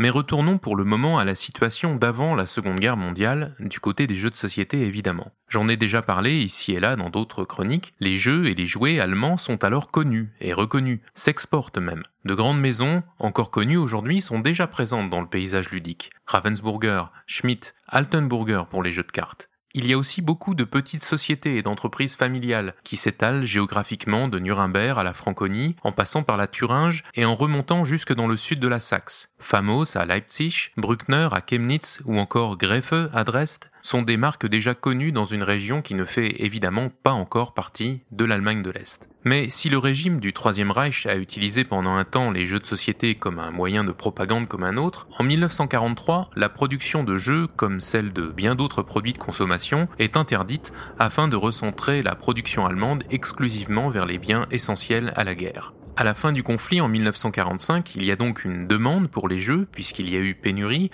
mais ce besoin a du mal à être comblé. Manque de matières premières et de personnel qualifié, déplacés, tombés à la guerre ou prisonniers, voire de moyens de production évidemment. La distribution sur de grandes distances est de toute façon impossible. Les forces armées soviétiques s'installent dans l'est de l'Allemagne. Au cours des quelques années qui suivent, la production de jeux reprend tout de même malgré ces problèmes importants face auxquels on improvise. Pour fabriquer des jeux et des jouets, tout y passe. Depuis des douilles de munitions maintenant inutiles, la tuyauterie en plomb des maisons dévastées ou du papier imprimé d'un seul côté. Pas de limite à l'inventivité. De petits, voire tout petits producteurs de jeux locaux voient le jour, qu'il s'agisse d'imprimeries élargissant leur gamme de produits, d'éditeurs de livres ou tout simplement d'apprentis entrepreneurs enthousiastes parce qu'il faut bien trouver des moyens de subsistance aussi. Les éditeurs ou producteurs établis avant-guerre, quand ils existent encore, tentent de remettre au goût du jour leur catalogue existant, si les jeux ne sont pas trop gourmands en matériaux ou facilement adaptables, et s'ils sont politiquement corrects. Car désormais, il faut obtenir du gouvernement militaire l'autorisation d'imprimer et faire valider les quantités prévues. Certaines rééditions passent tout de même au travers des mailles de la censure naissante, comme avec Fango, sorti chez Human en 1947, et qui n'est que la redite du jeu Flieger Alarm, qui parlait des attaques aériennes, un thème gommé par l'éditeur dans la nouvelle règle du jeu, en remplaçant simplement le mot Flieger, qui veut dire aviateur, par la lettre F pour plus de discrétion. Dès 1945, c'est aussi le retour des jeux éducatifs, comme avec ce Ration Lotto, ou l'autocalcul, dont les plateaux ressemblent fortement à une page d'exercice d'école élémentaire. En 1946, des jeux sur le thème du voyage montrent encore une carte de l'Allemagne tout entière. Quelques jeux paraissent en allemand et russe, mais aussi parfois en version trilingue, allemand, anglais et russe. Certains éditeurs disparaissent après un seul jeu, peu s'installent dans la durée, comme Zinke à Chemnitz ou Rudolf Forkel à Pößneck. Les deux parties de l'Allemagne occupée commencent à prendre des chemins distincts. À l'Est, c'est le modèle soviétique qui s'impose. Les banques sont nationalisées, une réforme agraire est imposée, les premières coopératives agricoles voient le jour, l'industrie lourde est mise sous tutelle de ce nouvel État en gestation. La justice et le système éducatif sont aussi réformés. La pénurie est là, dans tous les domaines, les gens complètent leur alimentation par la cueillette des herbes, des baies et des champignons, ce qui s'insinuera dans les thèmes de certains jeux de l'époque, comme à Dresde chez Zwerg le nain Pfiffikus, on pourrait même dire le nain de jardin au vu des illustrations de l'époque. Peu de temps après la fondation de la République fédérale à l'ouest, c'est au tour de la République démocratique allemande de voir le jour le 7 octobre 1949. La production de jeux à l'est, d'abord un peu soutenue par la forte demande d'après-guerre, baisse rapidement. 50 nouveaux jeux sont répertoriés en cette année 1949. Le Parti socialiste unifié d'Allemagne, membre dirigeant de la coalition des partis politiques autorisés par le régime est-allemand, est en charge de la transformation de la société. Cela inclut bien évidemment l'éducation de la jeunesse, dans la direction souhaitée, ce qui inclut donc un mécanisme de censure, qui aura ses conséquences sur les thèmes des jeux de société. Prenons un exemple, le thème du voyage. D'abord anodin, il permet, dans les premières années de la RDA, à des jeux comme Une balade autour du monde, en 1951, de continuer à paraître tel quel. Puis, les références à l'Allemagne de l'Ouest devront ensuite être effacé. À cause des restrictions de voyage, le thème finit par disparaître purement et simplement des jeux de société. Quand il finira par réapparaître, la carte sur le plateau de jeu sera celle de la RDA. L'État a la main mise sur les fabricants de jeux, souvent en prenant une part de capital et en les transformant en Commandit Gesellschaft, ou société en commandite, mais un des faits marquants c'est que le manque de trésorerie et la rareté des matériaux font que la qualité des jeux stagne. Pendant ce temps-là, à l'Ouest, la reprise est là, qui s'accompagne notamment de nouvelles idées pour les jeux de société, un phénomène qui restera absent en RDA. Certains des succès ludiques de la République fédérale seront bien copiés de l'autre côté du rideau de fer, comme ce Logic Trainer, en anglais dans le texte, de 1970, qui est une simple contrefaçon du Mastermind, un exemple parmi bien d'autres. L'exportation est vitale à l'économie est-allemande, mais la production de jeux made in RDA n'est pas concurrentielle à l'ouest, à l'exception peut-être des jeux de cartes. Pour jouer à l'est, on doit souvent se contenter d'innombrables variantes du jeu de loi ou d'autres classiques, aucun jeu un tant soit peu complexe en tout cas. Alors les joueurs débrouillards, au moyen de la contrebande ou d'un colis venant de l'ouest, arrivent parfois à se procurer un exemplaire d'un jeu occidental. Malgré son thème ô combien incompatible avec l'idéologie officielle, Monopoly fut donc joué de l'autre côté du rideau de fer, notamment grâce à des copies faites maison, patiemment recopiées, mais aussi personnalisées, voire satirisées, et ce parfois grâce à un article de journal qui décrivait en détail ce jeu décadent afin d'en démontrer les méfaits, donnant ainsi involontairement un parfait mode d'emploi aux bricoleurs. On a par exemple retrouvé une version dénommée Bureaucratopoly, dans lequel le but est de passer de simple travailleur à secrétaire du parti. Le plateau est parfois peint sur un morceau de MDF, les cartes sont écrites à la main ou tapées à la machine, patiemment coloriées en famille, comme le racontent certains Allemands qui ont vécu leur enfance à l'Est dans les années 80. Et n'allez pas croire que cette activité en vogue était l'apanage des citoyens les plus réfractaires au régime. J'ai lu cette anecdote d'un officier de l'armée nationale qui avait dessiné le plateau du Monopoly au dos d'une photo accrochée dans son bureau, ce qui lui permettait de jouer avec ses collègues pendant le service, apparemment pour tromper l'ennui. Ce n'est pas un exemple isolé, et d'autres jeux classiques ouest-allemands ont réussi à se frayer un chemin jusqu'à l'est au fil des ans, qu'il s'agisse de Malefiz, Barricade, en 1968, ou Sagaland, La forêt enchantée, en 1981, ou encore Kuhhandel, Boursicocotte, en 1985, par exemple. Contrairement à ce qu'on pourrait penser, le jeu a rarement été utilisé directement comme moyen de propagande en Allemagne de l'Est. Mais il n'en reste pas moins que les jeux de cartes et les magazines pour la jeunesse étaient contrôlés par Zentrag, un organisme d'État, sorte d'imprimerie centrale qui contrôlait 80% de la capacité d'impression en RDA. Dans ces magazines, il y avait aussi des jeux, très souvent idéologiques ou à but éducatif. Au fil des ans, même les petites entreprises familiales sont transformées en coopératives. Les entreprises moyennes sont simplement nationalisées et fusionnées en de plus grosses entités. En 1972, les dites coopératives sont à leur tour nationalisées et transformées en un Volkseigener Betrieb ou VEB, une sorte d'entreprise publique. En 1981, l'industrie du jeu et du jouet vivra sa dernière grosse fusion avec la création du conglomérat Spielwaren Sonneberg. Au cours des années 80, la production de jeux est-allemande va tenter de rattraper son retard. Les moyens étatiques sont utilisés pour produire des jeux pour des clients étrangers, mais les usines ont du mal à tenir les délais de production. Les jeux électroniques font leur apparition. On tente de rendre les jeux de la RDA plus concurrentiels à l'ouest. Les couvertures se font plus colorées, les thèmes un peu plus modernes. Mais c'est trop tard. L'histoire est en marche et c'est finalement en 1990 que prendra fin celle de l'Allemagne de l'Est avec la réunification. Certaines entreprises reprendront leur indépendance de Zonneberg pour tenter l'aventure de l'économie de marché, mais peu survivront face à la vague de Westalgie qui s'empare des habitants de l'Est, désormais libres d'aller où bon leur semble. On retrouve alors sur le marché des stocks de jeux en anglais de chez Spica, c'est l'abréviation de Spielwaren Karl Marxstadt. Karl Marxstadt, c'était le nom de la ville de Chemnitz au temps de la RDA. Initialement produite pour des marchés anglophones, on appose sur les boîtes des jeux, des autocollants, apprendre l'anglais avec Spica pour écouler ses exemplaires restants. Mais revenons un instant sur ces jeux produits en RDA. À quoi ressemblaient-ils Pour préparer cette chronique, je me suis beaucoup aidé d'un catalogue des jeux de l'Allemagne de l'Est, écrit par Rudolf Rühle et édité par le musée des jeux de Chemnitz, qui possède d'ailleurs une belle collection de ces jeux. J'y ai vu beaucoup de jeux de parcours, de jeux de course, où l'on se déplace à l'aide d'un dé, énormément de jeux classiques, qu'il s'agisse des dominos, des petits chevaux, des jeux de cette famille, etc. Des thèmes qui s'inspirent souvent de la nature, du sport, des personnages de la littérature enfantine. Pourquoi si peu d'inventivité et de variété? Je cite ici Peter Lemke, collectionneur et fondateur du musée des jeux de Chemnitz. Le jeu, c'est le domaine du décalage, du non-conforme. On s'y écarte de la réalité, le désordre, l'incertitude y règne et favorise une inversion des rôles. Tout cela est une menace latente pour l'ordre dominant. Le jeu défie les puissants. Alors qu'en reste-t-il aujourd'hui de tous ces jeux? Pour être honnête, pas grand-chose. On peut citer comme exception notable Der Bunte Würfel, le dé multicolore, un jeu pour les 2-4 ans de Marianne Drexel, sorti en 1959, qui continuera d'exister après 1990, notamment chez l'éditeur allemand Norris. Tous les autres sont désormais le domaine des collectionneurs, des musées, des chercheurs. Voilà pour ce voyage dans un passé ludique désormais révolu.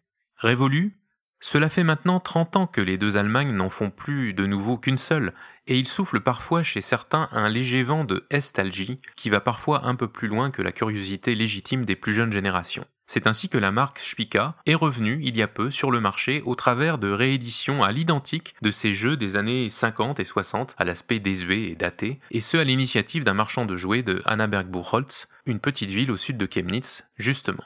Ce qu'on doit retenir, c'est que tous ces jeux racontent et sont les témoins d'un pan d'histoire, alors n'allez pas me dire après ça que le jeu n'est pas un bien culturel.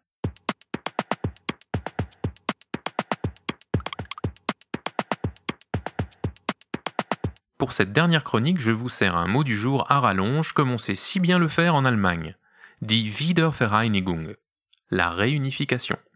Merci à toutes et tous pour votre fidélité à la chronique et pour vos commentaires tout au long de cette saison 10 de Proxy Jeux. Continuez à rester ouverts aux joueuses et aux joueurs d'ailleurs. Et puis surtout, spielt gut et jouez bien.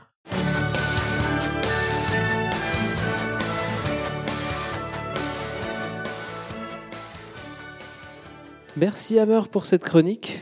Alors, on faisait des monopolies de contrebande. Mm. Est-ce que tu le crois ça? Ah mais oui, ça Est-ce que tu as ton monopoly de contrebande de chez toi de- caché derrière un tableau? Non, pas du tout. Moi, j'ai le Monopoly de- quoi, à la con français, puis j'en ai même un nom. C'est pour te dire, mais c'était pas du tout de contrebande, parce que je suis sûre qu'en plus, ça vaudrait une fortune, ce truc-là, de contrebande euh, aujourd'hui. mais enfin, si c'est pour que euh, dans le bloc de l'Est, ils aillent copier les pires merdes de l'o- de- de l'Ouest, c'est vraiment pas la peine. Ne n'ouvrez pas les frontières, on va arrêter. Stop. Si c'est pour prendre le Monopoly, non, ne le faites pas, quoi. Donc, laissez-nous, nous. C'est horrible. Ouais. Franchement, non. Mais ça leur a, ça leur a En fait, apporté une vision du capitalisme. Euh. Ouais, bah c'est parce qu'il y a mieux. Et le Monopoly communiste, c'est un jeu, c'est un, un jeu où t'as, tous les trucs valent la même valeur, tu sais. Et tu peux en acheter aucun. Rue de la République, 10 000. Rue de la Paix, 10 000. Avenue Henri Martin, 10 000. c'est, tout est à 10 000. Voilà. Et tu de toute passes- façon, c'est un truc, c'est on, on en possède tous un bout camarade. Voilà. Et tu passes la à la, belle époque, quoi. tu passes à la case départ et tu touches euh, 10 euros. enfin 10. euh, Et tu vas au 10 goulag. voilà. Non, si vous n'allez pas au goulag, ne passez pas par la case départ, c'est horrible. Et il n'y a pas chance, il y a la case du camarade Staline, tu vois. Non, je, je, je, je, rigole parce que c'est pas bien, parce qu'en fait, on sait, très, tous, on sait tous que, bon, les pays de l'Est n'étaient pas vraiment le communisme, et puis tout ça, c'est un peu plus compliqué, mais c'est assez euh, éclairant de savoir que oui, ça avait l'air d'être assez compliqué de se procurer des jeux Mm. euh, en Allemagne de l'Est juste après euh, la Seconde Guerre mondiale.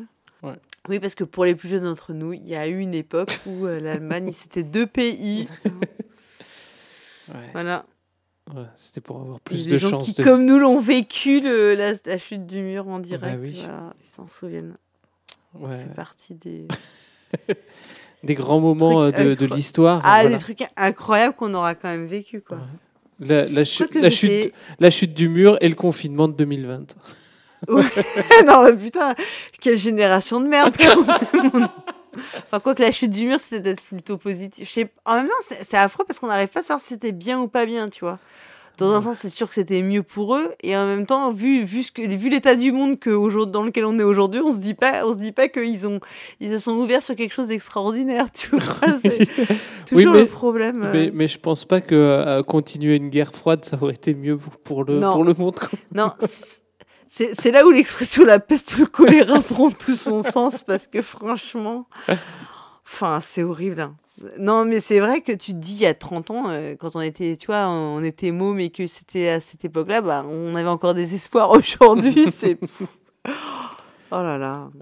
Et encore, quoi que je me souvienne, moi, je sais pas toi, parce qu'on était un peu plus jeunes, mais moi, j'ai été plus marquée par euh, euh, la Roumanie et la fin de Ceausescu que par le mur de Berlin. Ça, ça, alors là, vraiment, la fin de la de la famille Ceausescu en Roumanie, ça, moi, ça m'a traumatisé, mais euh, pour toute ma vie, quoi. C'est Ouais, non, ça me pas. Non, moi, c'était plus le mur de Berlin, quand même. euh. ah ouais. ouais. Ouais, parce que je sais que. Parce Ah, que moi, mon prof les allait. moi, le- j'ai encore les im- Ouais, moi j'ai encore les images du procès des Ceausescu, bah, Ah un oui, procès ça, très ouais. expéditif. Euh, très, mais enfin, moi je me, souviens que ça m'avait vraiment euh, hyper marqué, encore plus que presque pr- plus que le mur de Berlin. Ouais, quoi, ouais, tu c'est vrai qu'ils avaient un style euh, inimitable euh, avec le style vestimentaire. euh, C'était vraiment les. Ouais, puis la façon dont on disait, enfin, Ouais. parce qu'en fait on n'était pas habitué à ça, mais on disait, bah ils ont été condamnés à mort, on va les exécuter. Toi, tu disais, enfin, tu vois, c'était pas des trucs. Bon, moi j'avais euh, 11 ans. Et je me disais, mais c'est pas du tout des trucs auxquels on était habitué euh, à voir, quoi. Enfin, c'est un, un autre monde, quoi. Ouais. Ouais, non, moi c'était plus le, Je- le mur de Berlin quand même. Je- on était euh, le, parce que le, le prof euh, à, l'instit, il nous avait fait un, il avait fait un flash spécial et on avait fait une journée sur le monde, enfin les, les deux Allemagnes et tout ça. Et, Mhm. et, il disait, ouais, ça, ce jour-là, vous vous en souviendrez pendant longtemps. Vous pourrez dire. euh, Bah, c'est clair, hein. Et en fait, il avait raison. Ah oui, non, mais c'est fou- non mais c'est vrai. Hein. Mm. Non mais c'est un truc de, enfin c'est des événements euh, absolument improbables hein, que tu. Et voilà. Et vous pourrez aussi dire le confinement, euh, on, l'a vécu. Euh, je pense que ce sera aussi, Ouais. ce sera aussi, Ah, c'est un autre ce truc, sera ouais. aussi un, un événement. bah, c'est quand même aussi un événement mondial qui a des répercussions Mm. mondiales. C'est assez dingue, quoi. Quelle génération pourrie. hein, quand même. Et alors, tant qu'on est dans la déprime, on va- bah oui, bah, on sait qui on va retrouver du coup. Hein. Attends, qui dit déprime dit...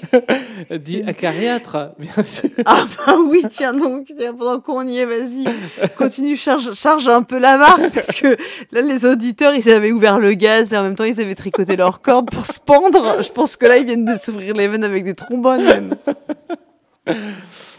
Donc on va Non, je plaisante à carrière, excuse-moi. Je... Et on va donc à qui va nous, nous parler euh, du, des, des raisons du, du désamour des, des chercheuses pour le, le jeu de société. Ludo incognito, je cherche toujours. Je me demande bien ce que je suis encore venu faire dans cette galère. Tous les deux mois, c'est la même histoire pour vous pondre ma chronique. J'aurais pu tapoter deux trois fois sur un jeu sur mobile, pondre euh, une ou deux blagues vaseuses, ou déclamer mon verdict après une demi-partie du dernier jeu à la mode. Mais non. Il a fallu que je fasse une fois de plus mon intéressant en promettant de vulgariser des sujets de Game Studies. Ou plutôt de Board Game Studies. Et c'est là que le bas blesse. Déjà parce que les articles sont éparpillés un peu partout sur la toile, payants ou piratés, que rien n'indique où trouver les plus intéressants, que les chercheuses s'évertuent à utiliser des mots savants et des concepts inventés pour l'occasion, qu'elles font référence aux 100 autres écrits du domaine qu'il faut avoir lu préalablement pour y comprendre quelque chose. Le tout bien sûr in English, because it's a world language. Ensuite parce que les board game studies sont le cousin pauvre des game studies. La grande majorité des thèses, articles, conférences parlent en fait de jeux vidéo. Ce qui est très intéressant mais hors sujet ici. Le jeu de rôle produit aussi une littérature conséquence et très poussé. Mais pour le jeu de société, de chagrin. Mais pourquoi au juste? Pourquoi le jeu de société est-il boudé par les chercheuses? Je n'ai pas trouvé d'explication définitive à ce sujet, mais j'ai quelques pistes d'explication, plus ou moins personnelles, à vous soumettre. Regardons tout d'abord du côté des branches de Game Studies les plus fructifiantes. Concernant le jeu vidéo, la première explication est sa force économique. Il s'agit désormais de la première industrie culturelle, en termes de chiffre d'affaires, avec à la clé plus de budget pour les activités tierces comme la recherche. Les grands producteurs vidéoludiques peuvent subventionner des sujets de recherche comme prolongement des études utilisateurs et études de marché réalisées en interne, ou pour tout simplement valoriser et légitimer leur domaine d'activité.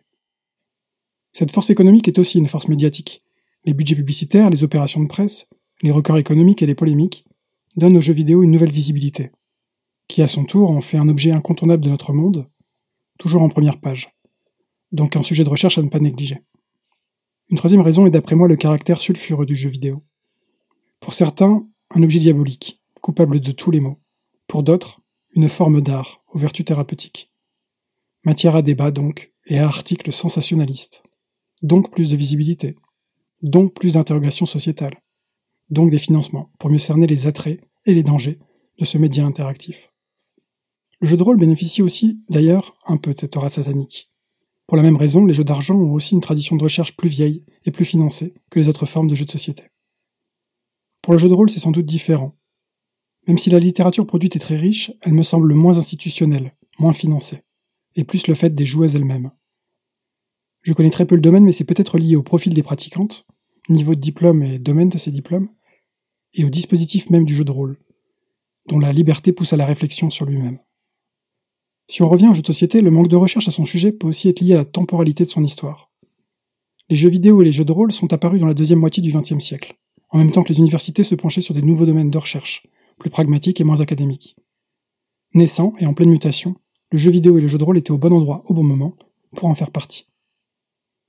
Le jeu de société, lui, était déjà là depuis longtemps, bien installé, et ne semblait plus mériter qu'on s'y penche. Enfin, bien sûr, le fait que le jeu de société soit encore beaucoup vu comme une pratique enfantine ne joue pas en sa faveur de sujets méritant l'analyse. Voici donc quelques raisons, et sans doute pas les seules, du désamour des chercheuses pour le jeu de société. Mais tout cela évolue rapidement. Le jeu de société a le vent en pouple à tous les niveaux social, politique, médiatique, économique. Pour toutes les raisons vues plus haut, la recherche en bénéficie également.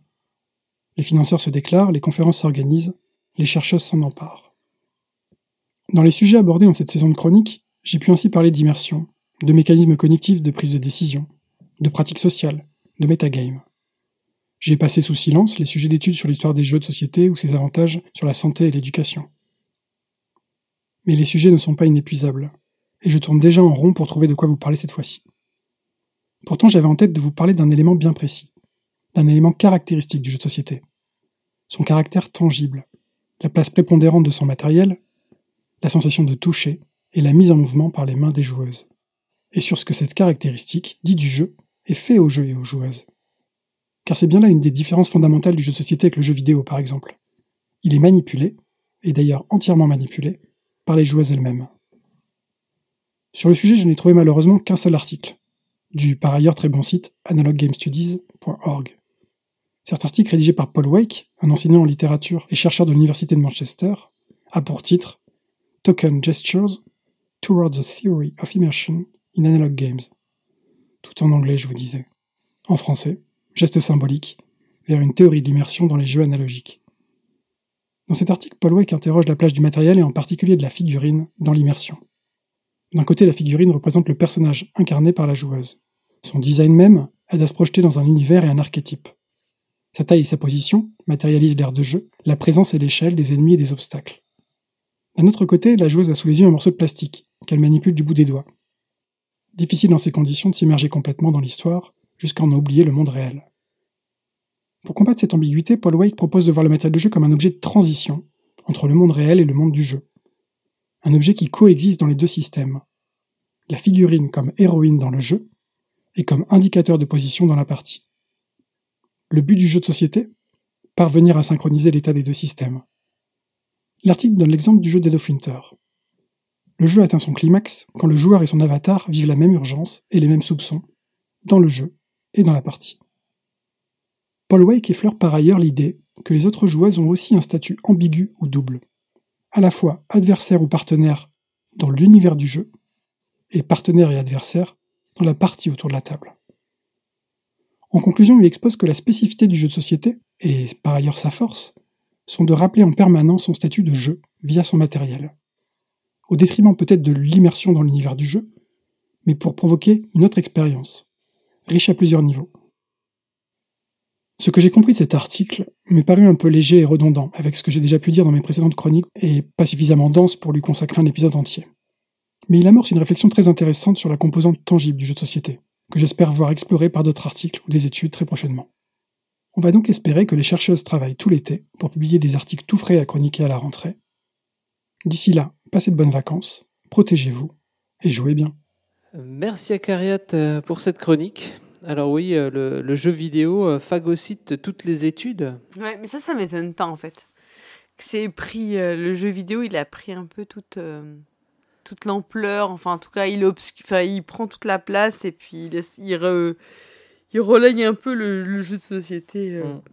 Bah, il relègue. Finalement, parce qu'en plus, en plus, je pense que le jeu vidéo, il est beaucoup plus pratiqué par plein de gens de catégories sociales super différentes, Mm. alors que je pense que le jeu de société, il est quand même plus, euh, c'est plus cloisonné en termes de catégories sociales. Et, euh, et sur le jeu de rôle, ça m'a fait rigoler parce qu'à un moment, il, il parlait, il disait, expliquait qu'il y a eu des, beaucoup plus d'études sur le jeu de rôle, finalement, Mm. qu'à- enfin, le jeu de rôle apporte plus parce qu'il a eu une image un peu plus aussi sulfureuse. Et euh, ça m'a rappelé une petite anecdote que je ne peux pas vous empêcher de voir. Cette fois-ci, je m'en souviens. Ah.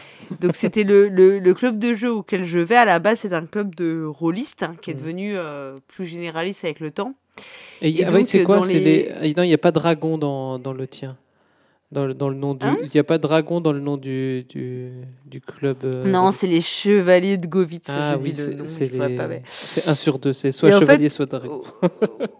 Voilà, c'est ça. Et ils m'ont raconté que donc à l'époque, tu sais, de Mireille Dumas et tout, Ouais. euh, où il y avait l'histoire de Mireille Dumas sur les trucs, euh, le jeu de Mm. rôle, c'est satanisme, machin.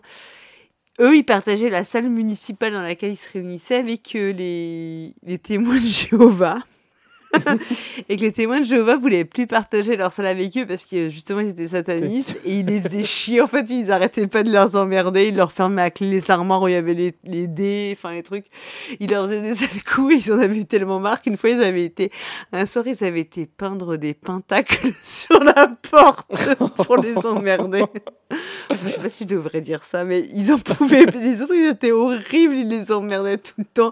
Alors, enfin, c'était des, c'était des gars super gentils, super cool, tu vois, qui avaient juste envie de jouer avec, avec Toulouse et à Donjons et Dragons, et les autres, ils les emmerdaient. Et ils leur, fait, ils leur disaient, ils voulaient, les, ils voulaient absolument qu'ils leur, euh, la mairie leur enlève leur salle, la- l'accès à la salle. Enfin, c'était que des trucs comme ça. Ah bah, bravo. Voilà. Ah là là, c'est Mais ça voilà, qui- c'est ça. c'est- ah non, c'est rôliste. Pardon. c'est ça. Ah, c'est rôliste. ouais. Ou c'est témoin de Jéhovah, je ne sais pas. Je te laisse. euh, là, on pas très respectueux de. Mais, euh, mais j'avais entendu que Mireille euh, Dumas n'avait pas été la, la seule à, à critiquer euh, les, les, les jeux de rôle. Ça avait été aussi aux, aux États-Unis. Il y avait aussi, il y a aussi une fronde comme ça contre les, les jeux de rôle. Euh, j'avais regardé le, le Mhm. documentaire euh, Hail Satan, donc euh, Ah ouais qui suit les, les satanistes, et il disait que aussi euh, dans fin des années 80-90, euh, début des années 90, il y avait aussi une fronde contre les gens qui faisaient du jeu de rôle. Mais c'était Mm. plus de la, de la chasse aux sorcières de, de communistes.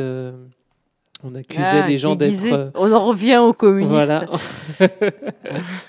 Et, euh, Mais après, aux, aux États-Unis, euh, eux, c'est un peu space parce que tu sais, ils ont vachement de.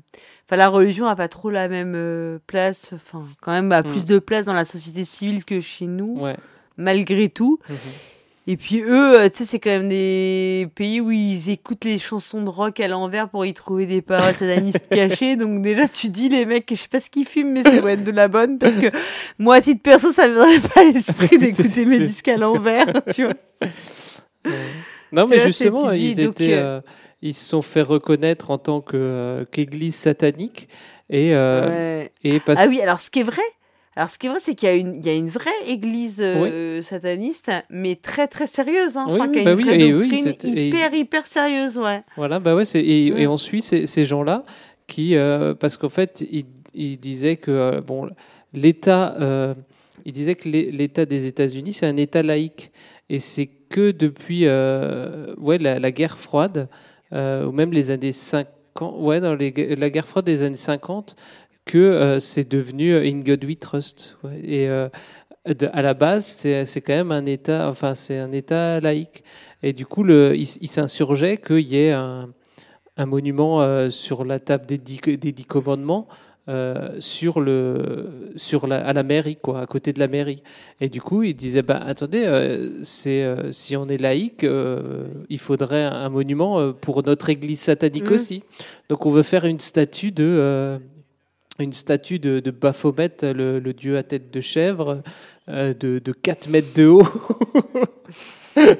et le mettre à côté des dix commandements. Comme ça, ce serait laïque, toutes les... les co- Ouais, c'est- bah, Ah oui, oui, donc. euh, Et on- donc on mais, suit mais leur- après, leur ce qui est, parcours ce qui est comme vrai, c'est que moi, j'avais vu. euh, Ouais, ils ont le truc, enfin, l'église sataniste qui est hyper. Enfin, qui est officielle, là, qui est très, très. euh, Ouais, mais en fait, ils sont pas vraiment laïques, hein, en fait, quand tu regardes bien. Bon, après, ça, c'est très compliqué, mais. euh, Mm.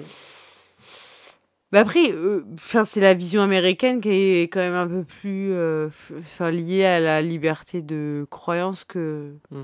Je, je dis pas que chez nous c'est pas pareil, mais nous, elle est plus du domaine de la vie privée. chez eux, c'est tout de suite plus la liberté d'expression, donc euh, Mm. on est moins habitué. Mais euh, moi, je vais peut-être lancer un truc euh, genre mon église. Moi, j'ai toujours pensé. ça fait très skippy, tu vois. skippy. Ah, ben, c'est... Il y a le, il y a pas l'Ancien Testament, il y a pas le Nouveau Testament. Chacun fait son testament en faveur de proxy jeu. Ah, c'est ça. Bah oui, C'est pas Skippy, c'est Tipeee. C'est Tipeee. Oh putain, on voit que ça se décolle là. J'ai été élevé par le Cyrus. Voilà. Donner au grand Tipeee et tout ça. Ouais, ça- Donner au grand. Après, je... pense toujours à ce sketch, c'est horrible, des inconnus. Des vois, inconnus, ouais. Avec le Made in Taiwan. c'est ça, le Made Ah, in Taiwan. putain. qui doit être à peu près presque de, tu vois, du beurre de Berlin, mais ce sketch-là, il fait toujours rire. Agadou, doudou, vous le café, là, ça m'a, ça m'est resté, c'est horrible, hein, c'est, que c'est pas drôle, en plus, les problèmes des sectes, mais moi, ça, je pense toujours à ça. Ah, on pourrait peut-être lancer la secte proxy jeu, hein, qui sait. On ferait une, une statue euh, d'un dé géant pour le dieu Rollenreit. tu sais, on ferait une, euh, une religion un peu paganiste avec euh, le, Rollen, le dé Rollenreit, Ouais. enfin le dieu Rollenreit, le dieu deck building. Voilà. Celui dont on ne sait pas bien dire le nom, le deck building. Deck building. Avec le meeple géant, ce serait un peu le dieu, des, ce serait des un peu offrandes Zeus. au placement d'ouvriers. Ouais. On sacrifierait des meeples et tout. J'offre, j'offre un cube de bois et un cube d'or euh, pour. C'est pas mal. T'imagines tout On brûlerait des cartes et tout, comme de- dans les hôtels. Enfin, non, mais on pourrait faire des trucs de fou. Bon. Ah, Prenez, façon, ceci est mon dé. Non, c'est pas mal. Franchement, il y a, y y de quoi faire. Attends, peut-être on va- au, au moins, on pourrait bien rigoler. Ouais.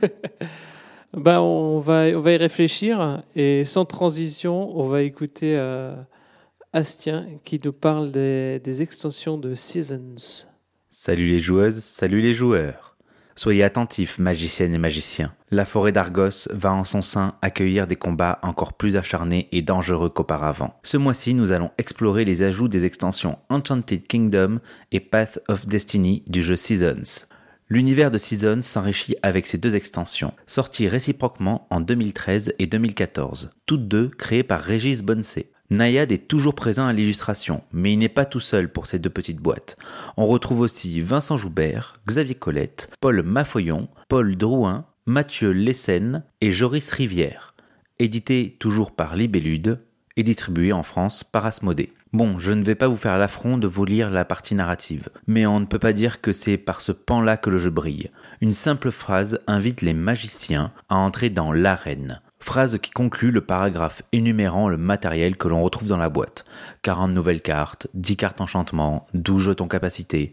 On a connu plus immersif. Surtout quand on a l'envie, derrière un jeu comme Seasons, de créer un univers, celui de Xidit, avec plusieurs jeux y faisant référence. Mais en même temps, avec des illustrateurs aussi talentueux, la narration de cet univers et donc de ses extensions n'est-elle pas implicite au travers de ces illustrations? Le visuel de Seasons est soigné aux petits oignons et nous fait oublier la pauvreté de la narration par ces illustrations qui nous transportent directement au cœur de la forêt d'Argos et de ses batailles d'archimage. Les boîtes d'extension sont petites et ce n'est pas pour rien. Le contenu est simple, quelques jetons pour aider à mieux visualiser l'utilisation de pouvoirs de certaines cartes, d'autres pour, personnaliser son plateau joueur. On reviendra dessus plus tard. Mais sinon, on retrouve essentiellement, et encore heureusement, des cartes à ajouter à celles du jeu de base. Bien entendu, tout peut se combiner dans tous les sens, mais je ne peux que vous inciter à ajouter ces extensions l'une après l'autre. Il y a une vingtaine de nouvelles cartes par extension, tout en double bien entendu comme dans le jeu de base, chacune demandant un certain niveau d'apprentissage. Mais avant de vous parler de ces nouvelles cartes que l'on peut trouver dans ces deux petites boîtes, laissez-moi vous parler des modifications de règles qu'elles vous offrent. On va retrouver dans ces extensions des jetons de capacité spéciale.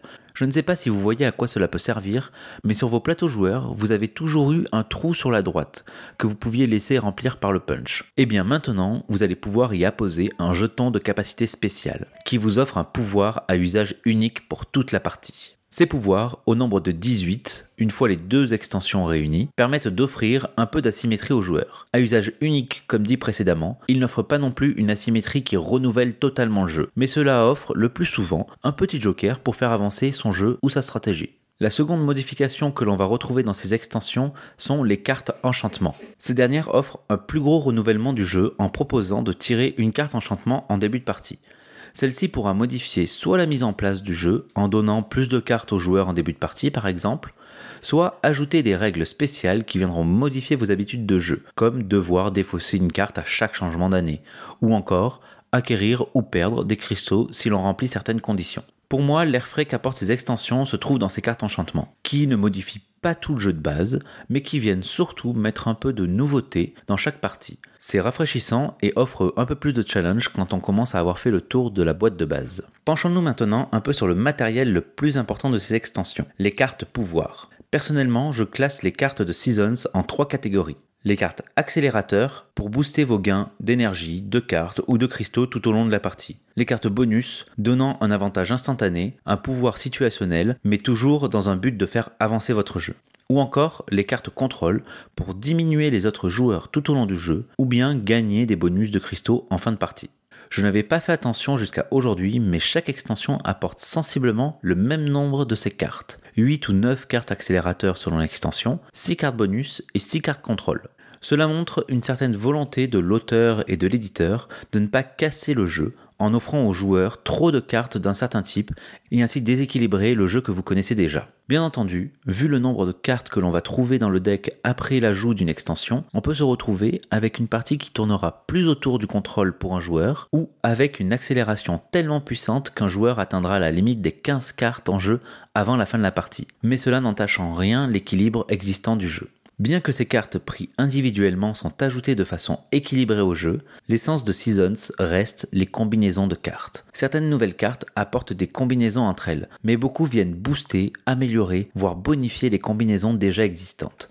Par exemple, la carte présente dans le jeu de base Idole du familier, qui, je vous le rappelle, permet de gagner des cristaux pour chacun de vos familiers en jeu, s'associe parfaitement avec la nouvelle carte Filet à familier, qui permet d'aller chercher un familier dans le deck et l'ajouter tranquillement à sa main. Ceci n'est qu'un aperçu très sommaire des nouvelles combinaisons possibles, mais clairement on peut dire que chacune des extensions offre un nombre de cartes largement suffisant pour offrir de nouveaux axes de scoring et de combinaisons. Si vous êtes un peu perdu au début, on peut toujours se fier aux mots-clés dans les noms des cartes pour chercher les nouvelles combinaisons les plus évidentes. Par exemple, on va retrouver le mot familier pour interagir avec ces derniers, le mot Io pour jouer un peu plus avec vos cristaux, le mot Ishtar pour jouer un peu plus avec vos énergies, ou encore le mot Argos pour vous offrir un peu plus de contrôle sur la partie. Comme je le disais, ces extensions n'apportent pas de déséquilibre au jeu et sont bien pensées sur les différents types de cartes qu'elles ajoutent. Après, c'est un jeu où le hasard des cartes et des dés va jouer quand même sur la partie. Je vous parle d'équilibre de jeu, mais en même temps, vous allez jouer qu'avec une quinzaine de cartes sur les 180 que vous aurez à disposition avec l'ajout des deux extensions. Ces dernières n'enlèvent pas ce hasard, mais proposent un renouveau encore plus grand sur votre tirage de cartes en début de partie. Pour ce qui est du temps de jeu ou d'explication, que ce soit avec Enchanted Kingdom ou Path of Destiny, cela ne rallonge en rien la durée du jeu. Les cartes enchantement et les jetons pouvoir s'expliquent en deux secondes et n'ajoutent pas de longueur au jeu. Pour ce qui est des cartes pouvoir, eh bien, comme avec le jeu de base, on les découvre au fur et à mesure du jeu. On apprend à les utiliser, à les combiner, à repérer celles qui nous sont indispensables ou non à notre stratégie.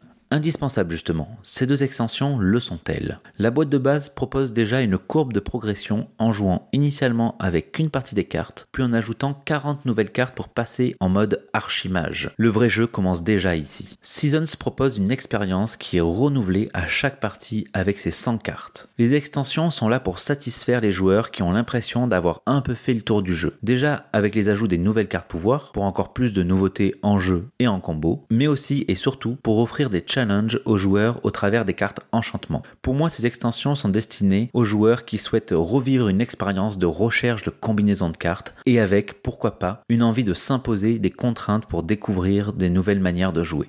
Ah oui, et j'ai failli oublier, les deux extensions rentrent dans la boîte de base bien entendu. Merci pour votre écoute. C'était la dernière de la saison, en espérant que cette chronique vous apporte les petites infos qu'il vous manque pour vous procurer ou non ces extensions. Passez un bon été, rempli, je l'espère, de jeux. Je vous dis donc à bientôt, et surtout, jouez bien Merci Astien pour cette chronique. Alors oui, euh, les... ces extensions sont, sont indispensables pour euh, si vous êtes un peu lassé de, de Seasons. Moi, j'avoue avec honte que je n'ai jamais joué à Seasons. voilà. Donc, euh, vous pouvez me, me unfollow maintenant. Ça, a l'air cool en plus. Hein. Ouais, j'y avais joué dans, dans cette dans sa, à sa sortie. euh, ouais, c'était quoi 2013, 2012, 2013 euh, à cette époque-là. Et euh, bah après, à, à 4 c'est à 4 c'est long. Il faut euh, faut plutôt jouer à 2 parce que sinon il y a pas mal. Enfin, sinon Mm.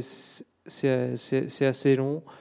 Et ou jouer sur sur Board Game Arena, euh, si vous voulez jouer une petite partie de temps en temps pour parce qu'il y a pas mal de, de calculs qui sont euh, qui sont qui sont gérés quoi. Mm. Mais euh, j'ai j'ai pas oui j'ai pas spécialement accroché à, à Seasons donc euh, Bon. les extensions euh, pas Non, trop moi, ça fait partie. Tu vois, moi, ça fait vraiment partie des jeux que j'ai dans ma liste. Peut-être, alors pas des jeux à acheter, mais au moins des jeux auxquels euh, essayer de jouer Ouais. à l'occasion. Ouais, c'est à voilà, pour- c'est à jouer pour sa culture c'est ça pour euh, Oui, exactement, c'est voilà. ça pour la culture ludique, Mm. euh, d'au moins jouer au moins une fois pour euh, savoir de quoi il retourne. Parce euh, Et après, si le jeu te plaît vraiment, effectivement, tu peux l'acheter, mais peut-être pas acheter en blind, mais au moins. Mais en plus, je, je sais qu'on l'a, mon club de jeu, Mm. là, où. Quand on, quand on fait pas des pentacles sur les portes des témoins de Jéhovah, on, on peut jouer à Seasons. Ah, faut pas, faut pas que je dise ça, attends, on va avoir des problèmes. Voilà. Et euh, du coup, on va continuer pour, euh, avec euh, la chronique autour du jeu, où Flavien nous fait un Flavien. épisode, euh, un épisode spécial Ouais. sur euh, Chronicle of Crime. Round, round, get around, I get around, yeah, get around, round, round, I get around, I get around, round, round, I get around. Bonjour les joueuses, bonjour les joueurs. Comme je l'avais annoncé le mois dernier, un épisode spécial d'Autour du jeu pour conclure la saison. Spécial parce que normalement la chronique ne sort que tous les deux mois, mais aussi parce qu'aujourd'hui, je vais vous proposer une offre collective, collaborative. En effet, j'ai choisi ce mois-ci d'offrir la parole aux autres membres de la Proxy Team autour d'un jeu qui leur conviendrait. Donc j'en avais proposé quatre et ils ont voté. Le jeu retenu c'est Chronicles of Crime, un jeu de David Sicurel édité par Lucky Luke Games avec pas mal d'artistes aux illustrations. C'est un jeu d'enquête qui utilise notamment une application qui est assez bien faite et qui vous invite bah, à vous déplacer de lieu en lieu, à interroger différents personnages pour résoudre l'affaire en cours. D'ailleurs, dans la boîte de base, il y a plusieurs affaires qui sont disponibles, et le jeu comporte également des, extensions scénarisées et écrites par d'autres auteurs. Dans des univers différents, il y a par exemple une version noire qui vous replonge dans Los Angeles des années 50. Alors je m'attarde pas sur le jeu que moi personnellement je trouve assez réussi, et je vous renvoie plutôt à l'épisode Le pour et le contre d'octobre 2019, dans lequel le pionfesseur et Fendoel discute de ses qualités et de ses potentiels défauts. J'ai donc proposé à mes camarades de me nommer des œuvres ben, autour de l'idée d'enquête, autour de l'idée de se promener d'un lieu à l'autre, de faire des interrogatoires, etc. Sans d'ailleurs forcément se restreindre à l'univers de la boîte de base. Et donc maintenant, je vais tout simplement vous restituer ben, leurs idées d'œuvres et puis les commentaires qu'ils m'ont proposés. On commence par la littérature avec la proposition de l'Acariâtre, qui propose une série de livres, la série sur Ed Cercueil et Fossoyeur Jones. Et euh, donc voici son, commentaire dans le Harlem des années 50, donc là on est plutôt dans l'univers noir de, de, Chronicles of Crime. Deux flics aux allures de cow-boy, aux méthodes plus que discutables, traquent les criminels dans la communauté noire, pauvres et sans espoir. Leur nom, Ed Cercueil Johnson et Grave Fossoyeur Jones.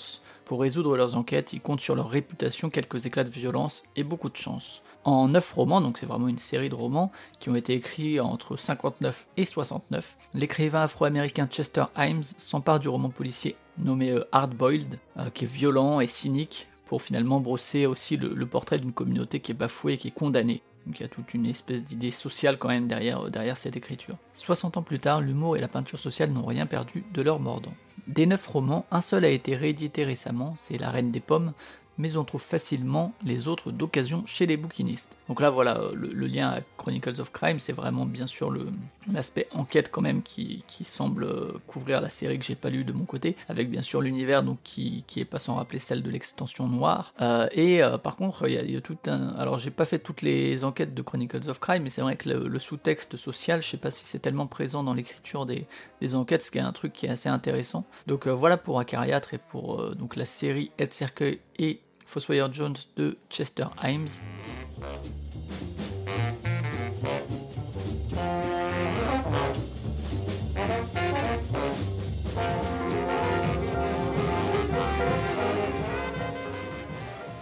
Je passe maintenant à Tuin, qui nous a proposé euh, quelque chose d'assez original, ne m'attendais pas à ça, puisqu'il nous dit Je souhaite parler de la série de romans d'enquête des annales du Disque Monde.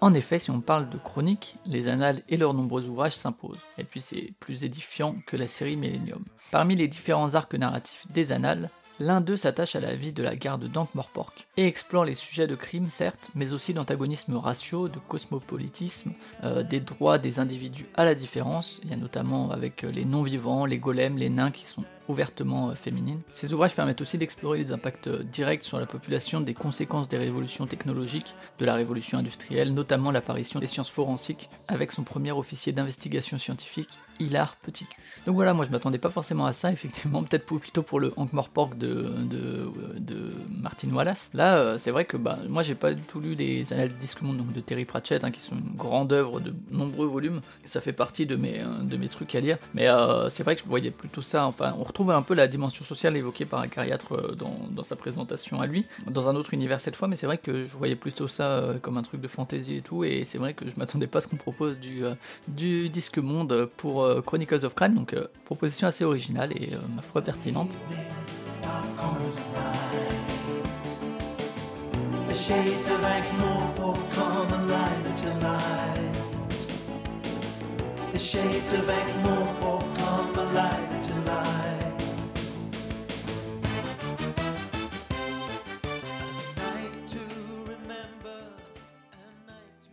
On va passer du côté de l'audiovisuel avec les films et les séries qui m'ont été proposés. On commence avec une proposition d'Isobretnik euh, qui est euh, The Third Man, donc de Carol Reed avec Orson Welles. Et voici son commentaire. C'est étonnant, mais dès qu'on évoque Chronicles of Crime, j'ai envie de revoir ou de parler de The Third Man, ce thriller anglais tourné par Carol Reed. C'est peut-être le plus grand film de ce genre après-guerre en Angleterre. On y croise Joseph Cotton, Ali Davali, Trevor Howard et Orson Welles. Oui, rien que ça.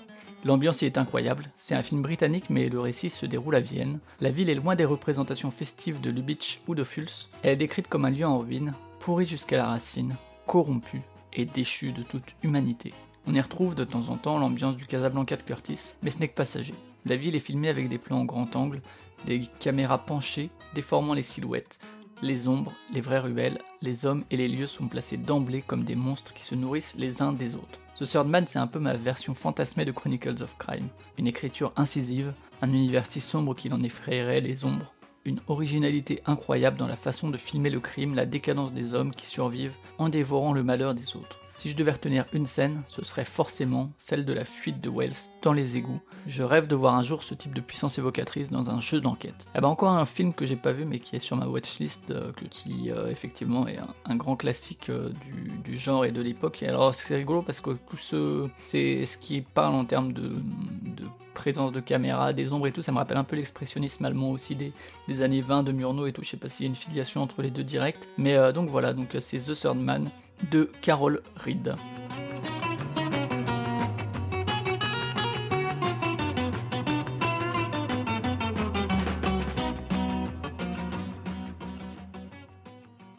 Va passer à Cargo qui lui nous propose une série qui est donc True Detective. Euh, à la demande de Flavien, je vous recommande la série américaine True Detective, créée et écrite par Nick Pizzolatto et réalisée par Kari Fukunaga, pour, en tout cas pour la première saison dont je vous parle ici. C'est une enquête policière sur un meurtre sordide d'une jeune femme, coiffée de bois de serre et tatouée de dessins sataniques. Les deux inspecteurs en charge sont brillamment interprétés par Matthew McConaughey, qui a joué dans Interstellar notamment, et Rustin S. Cole qui a notamment joué dans Hunger Games. Cette série vous montrera simultanément l'enquête à différentes temporalités en 95 et en 2012, et du coup ça ne vous permettra de comprendre l'intrigue et l'évolution dramatique des personnages que de manière progressive. Et donc le lien à Chronicles of Crime, au-delà du fait que c'est une enquête, c'est que ben, chaque saison possède une distribution et une intrigue distincte. Effectivement là, Cargo vous parle de la première saison, mais il y en a trois, et elles sont indépendantes les unes des autres. Bon visionnage.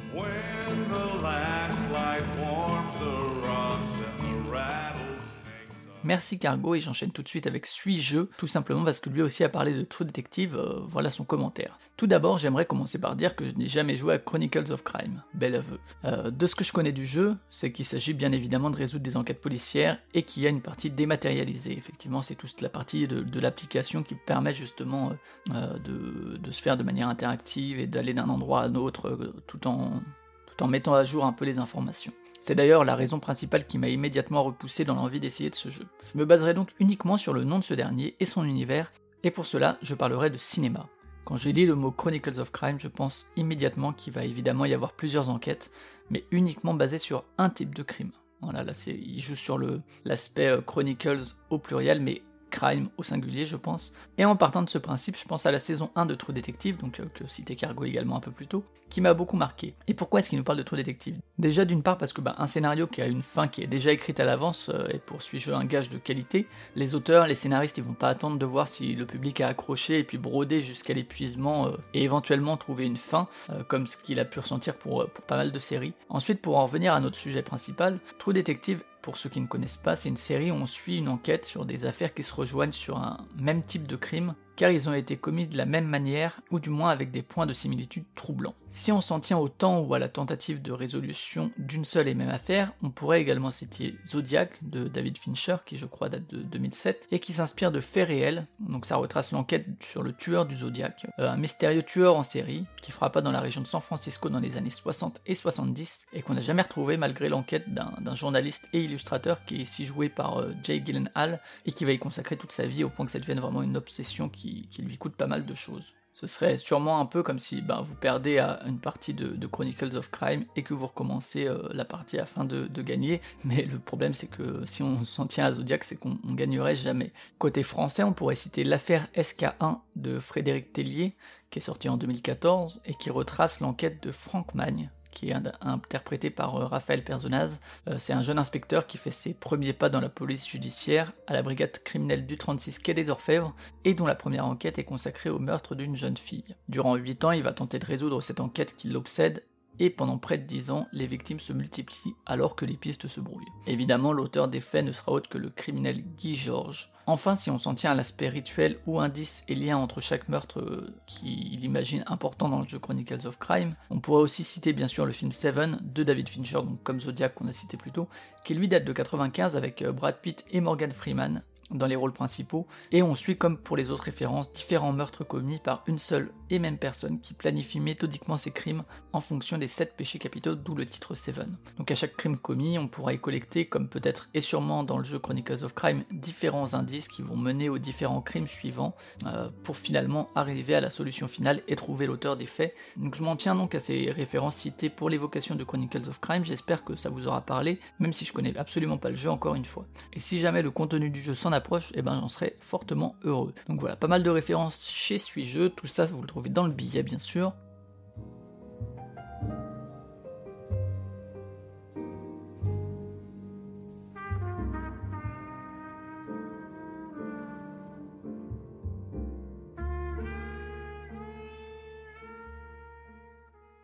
Et je continue avec Pionfesseur qui lui va nous parler d'une série et qui nous dit si je devais choisir une œuvre et que tu vas en parler avec mes mots, je choisirais la série Sherlock de Mark Gatiss et de Stephen Moffat.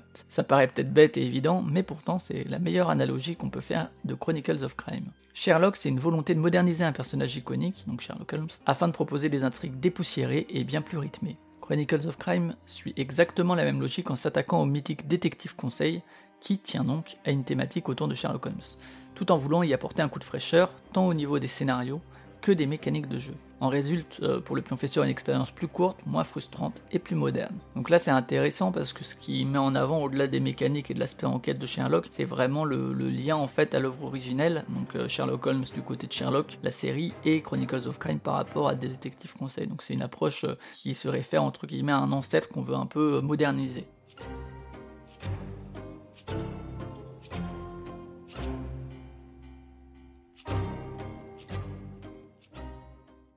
Passons à Paul Gara qui, elle, nous parle de Luther. L'enquête à l'anglaise est quasiment un genre télévisuel à elle seule. On saurait pas dire comment, mais elle dégage un charme un peu particulier et propose une variété impressionnante de programmes qui iront des très classiques Hercule Poirot à des intrigues plus violentes, comme celle exposée dans La Fureur dans le sang. On trouvera des séries qui font la part belle à la campagne anglaise, comme dans Inspecteur Barnaby, ou qui au contraire rendront hommage à la capitale. Parmi cette dernière catégorie, on trouve ainsi Luther, une série créée par Neil Cross et diffusée à partir de 2010, dans laquelle on accompagne l'inspecteur John Luther, ou Lucer, Lucer j'imagine si on parle en anglais, policier à la section criminelle de Londres, qui est dans son travail d'investigation, mais aussi dans sa lutte contre ses démons intérieurs. Un Sherlock Holmes du 21e siècle, incarné par l'excellent Idris Elba. Alors j'ai pas vu Luther du tout, mais euh, ouais, euh, là aussi c'est rigolo parce que euh, au-delà de l'enquête, il y a vraiment l'idée de, se chercher soi-même en fait, que l'enquête c'est aussi une recherche de, son propre soi, qui revient d'ailleurs dans pas mal de propositions, donc c'est quelque chose d'assez intéressant et qui est finalement assez absent de Chronicles of Crime parce que mine de rien, on se projette pas entièrement dans le rôle de l'enquêteur, de l'enquêtrice, on est vraiment dans la recherche des enquêtes plus que de sa propre personnalité.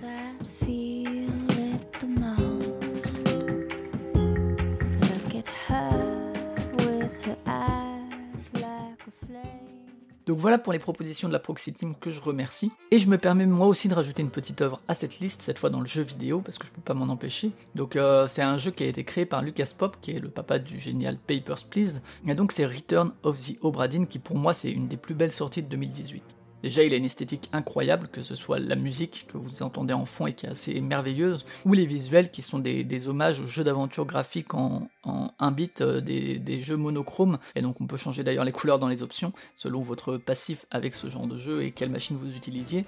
Et donc Obradine vous propose d'incarner un ou une experte en assurance en 1807, et on doit enquêter euh, en vue à la première personne sur un bateau, l'Obradine du titre, qui a disparu 4 ans plus tôt et qui réapparaît sans équipage. J'en dis pas plus sur le scénario, qui a quand même quelques éléments fantastiques un peu Lovecraftiens, euh, mais à mon ssens c'est un des meilleurs jeux d'enquête euh, avec les jeux de Sam Barlow, Telling Lies ou Her Story qui sont sortis ces, dernières années. En tout cas que j'ai fait moi ces, dernières années. Donc grâce à... En fait on a une espèce de boussole magique aussi qui nous plonge directement dans les scènes équipage de l'époque euh, où l'équipage est décédé. Euh, et donc c'est ces scènes qui sont figées et on se promène en fait dans ces différentes scènes figées. Euh, on regarde, on observe et on doit utiliser un peu tout ce qui est à notre disposition, donc à la fois les voix, les accents des membres d'équipage, mais aussi des photos, enfin des photos, des dessins, un glossaire qui est présent dans le petit livre qu'on a qui, qui, nous accompagne. Également, il faut qu'on fasse attention aux noms qui sont prononcés, aux noms de famille pour essayer de voir des parentés. Et avec tout ça, bah, on remplit notre petit compte rendu de qui a été tué, par qui et comment. À chaque fois, il faut ces, différents éléments. Le nom de la victime, le nom du coupable, euh, même si parfois c'est des accidents, et euh, comme un peu dans un Cluedo, comment est-ce qu'il est mort. Il y a une mise en scène vraiment incroyable au niveau visuel et au niveau de, comment tout ça est mis en scène. Et le système fonctionne vraiment super bien au niveau des outils qui sont donnés aux joueurs ou à la joueuse. Et ça donne vraiment euh, un sentiment d'enquête, de recherche d'indices, et où on revient plusieurs fois dans la scène, on observe, où on écoute, pour vraiment euh, trouver tout ce qu'il nous faut. Alors arriver au bout du jeu, juste finir le jeu, c'est quelque chose d'assez simple et qui vous prendra moins de 10 heures. Par contre, il y a 60 membres d'équipage et si vous voulez retrouver les informations sur chacun ou chacune de ces 60 membres, là ça va vous demander un peu plus de patience, un peu plus de temps et un peu plus d'attention. Donc voilà, c'est un jeu vraiment merveilleux merveilleux à tout point de vue et que je vous recommande. Et il est disponible en plus à peu près partout puisqu'il est sur PC mais aussi sur PS4, Xbox One ou sur Switch.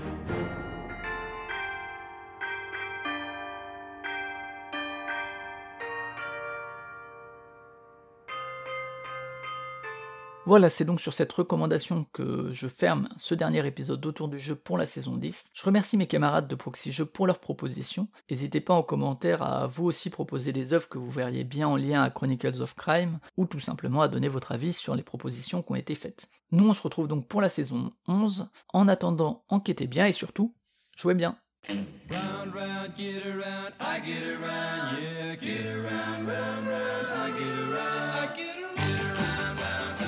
Merci Flavien pour cette chronique. Enfin Flavien. Hein Ouais, parce que en fait, Flavien, il a très bien, il a tout compris. Là, il a fait bosser tout le monde. Et lui, il a bien compris le concept d'exploitation. Non, je rigole. Le placement d'ouvriers, il a bien compris. bien compris. Alors, je te, je te pose, je te pose un acariâtre en roman noir américain. Je te pose un sujet en série télé, hop. Euh, je te pose un pionfesseur en série anglaise, une Polgara pour série anglaise aussi. Tiens, hop, je combine la même action, je te, je te démultiplie. Ah, il est malin, il est, hein, il est fort, hein, bravo. Tu vois qu'il fait comme ça avec ses élèves. bah oui, il leur dit bah faites cet exercice et voilà. On va le corriger Non non non non, c'est bon. non, on va faire d'autocorrection, vous allez vous corriger vous-même pour ça. Moi, je vais, je vais jouer à, à TTA sur ma, sur ma tablette. non, non. Et alors, euh, et alors dans, dans ce autour du jeu, euh, Twin nous, nous propose les annales du disque monde.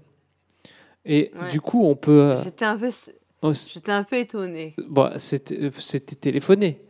Parce que euh, on, peut, on peut avouer ici que euh, son, son, son pseudo, pourquoi, et ça s'écrit Tuin, mais on est obligé de dire Twin, parce que c'est en, en l'honneur de Atwin, euh, la, la tortue des annales du disque monde, qui porte sur son, sur son dos euh, les, les quatre éléphants et euh, le disque monde lui-même. Ah, Waouh, comment tu l'as percé à jour Ah ouais, mais il me l'a, avoué. euh, il me l'a avoué quand on s'est rencontrés. confession Voilà. Non, parce que je lui dis, mais pourquoi? Moi je lis tu un, pourquoi j'aurais pas le droit de dire tu?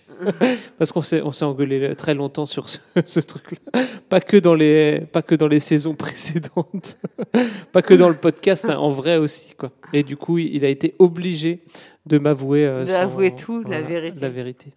Mais donc il a un peu le melon quand même, hein, parce que euh, genre le monde, le monde repose sur moi quoi. Je suis twin, tout, Ah tout bah, remonte. ah, j'ai- je vais te dire que les commentaires reposent sur ouais, lui quand ok, même. c'est vrai. Les recommanda- ouais, c'est bon, on peut lui, je lui accorde.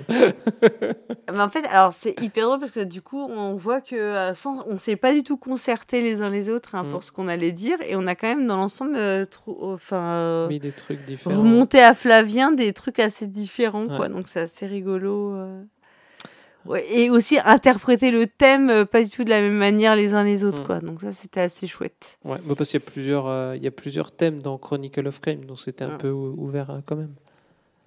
Et d'ailleurs, enfin là-dessus, quand moi, en réécoutant ce que ce que Alcariatre a choisi, donc donc lui, il parle de Chester Himes, notamment donc de la la Reine des Pommes, donc qui est plutôt une la vision euh, années 50, euh, euh, Harlem, donc des quartiers un peu défavorisés, enfin très défavorisés, avec des euh, un, con- un contexte de conflit euh, social, euh, en plus de, de l'intrigue policière. C'est dans Noir, là, l'extension de Chronicle of Crime qui se passe dans les années 50, mais alors là, ça se passe pour le coup à Los Angeles, donc c'est plus une ambiance à la, à la James Ellroy. Il y a quand même euh, ça, il y a quand même en sous-jacent toujours euh, un contexte social, enfin qui est un peu plus fort que peut-être dans le Chronicle of Crime de Baez. Et c'est très drôle parce que euh, l'auteur qui a travaillé sur cette partie-là, Stéphane Anctil, qui a travaillé avec David Sucrel, il a souvent, il a remonté plusieurs fois qu'il avait eu des retours euh, de joueurs surtout américains, enfin plutôt en anglais, de joueurs qui se plaignaient du fait qu'il y ait un aspect très euh, voilà remonté de contexte, soit social, soit euh, euh, même de référence, euh, enfin de sexualité plus explicite, etc. dans le dans le jeu à ces endroits-là. Donc je trouve ça assez rigolo que à Clariette ils mettent ça en lumière alors que c'est un truc que d'autres gens ont pas du tout aimé et qui voulaient quelque chose de plus finalement euh, Plus assez- je sais pas si c'est aseptisé, mais euh, alors que fatalement, enfin dans les années 50, enfin tu vois, on a tous, on sait très bien que les années 50 euh, dans cette euh, dans la- cette Amérique-là, elles sont pas du tout, euh, c'est pas du tout gentillet, hein, c'est pas Boy Scout et compagnie, hein, c'est forcément euh, assez violent. Il y a euh, de la ségrégation raciale, il y a des histoires de mœurs, etc. Donc euh, Enfin, il, a, il, a- il avait partagé, j'étais assez stupéfaite parce qu'en plus, c'est pas non plus très, euh, c'est pas non plus violentissime dans, dans les enquêtes. Hein, C'est vraiment en toile de fond, c'est un décor. C'est pas forcément ça. en- ça prend, enfin, c'est fou le, le, le ressenti des gens comme il est différent finalement. euh. Ouais, ouais. Bah ouais, te- ton, ton histoire euh, te fait un ressenti différent et ta culture te donne un, Mm. un ressenti différent sur les, les différentes œuvres culturelles. Ouais, tout à fait. Mais là, c'était vraiment comme s'il y avait un refus d'aborder ce genre de questionnement dans le jeu. euh, bon, c'est, tu vois, c'est un peu bizarre parce que dans des jeux narratifs, tu, tu peux pas t'extraire complètement d'un certain euh, background, comme on dit. Enfin, tu vois, c'est, c'est, dé- c'est délicat, quoi. On continue euh, sans transition sur le pionfesseur euh, qui, nous dit que, que auteur c'est difficile parce que ça, ne paye pas et du coup ils sont obligés de manger des pâtes. Et donc euh, le pionfesseur il nous parle des, des pâtes d'auteur.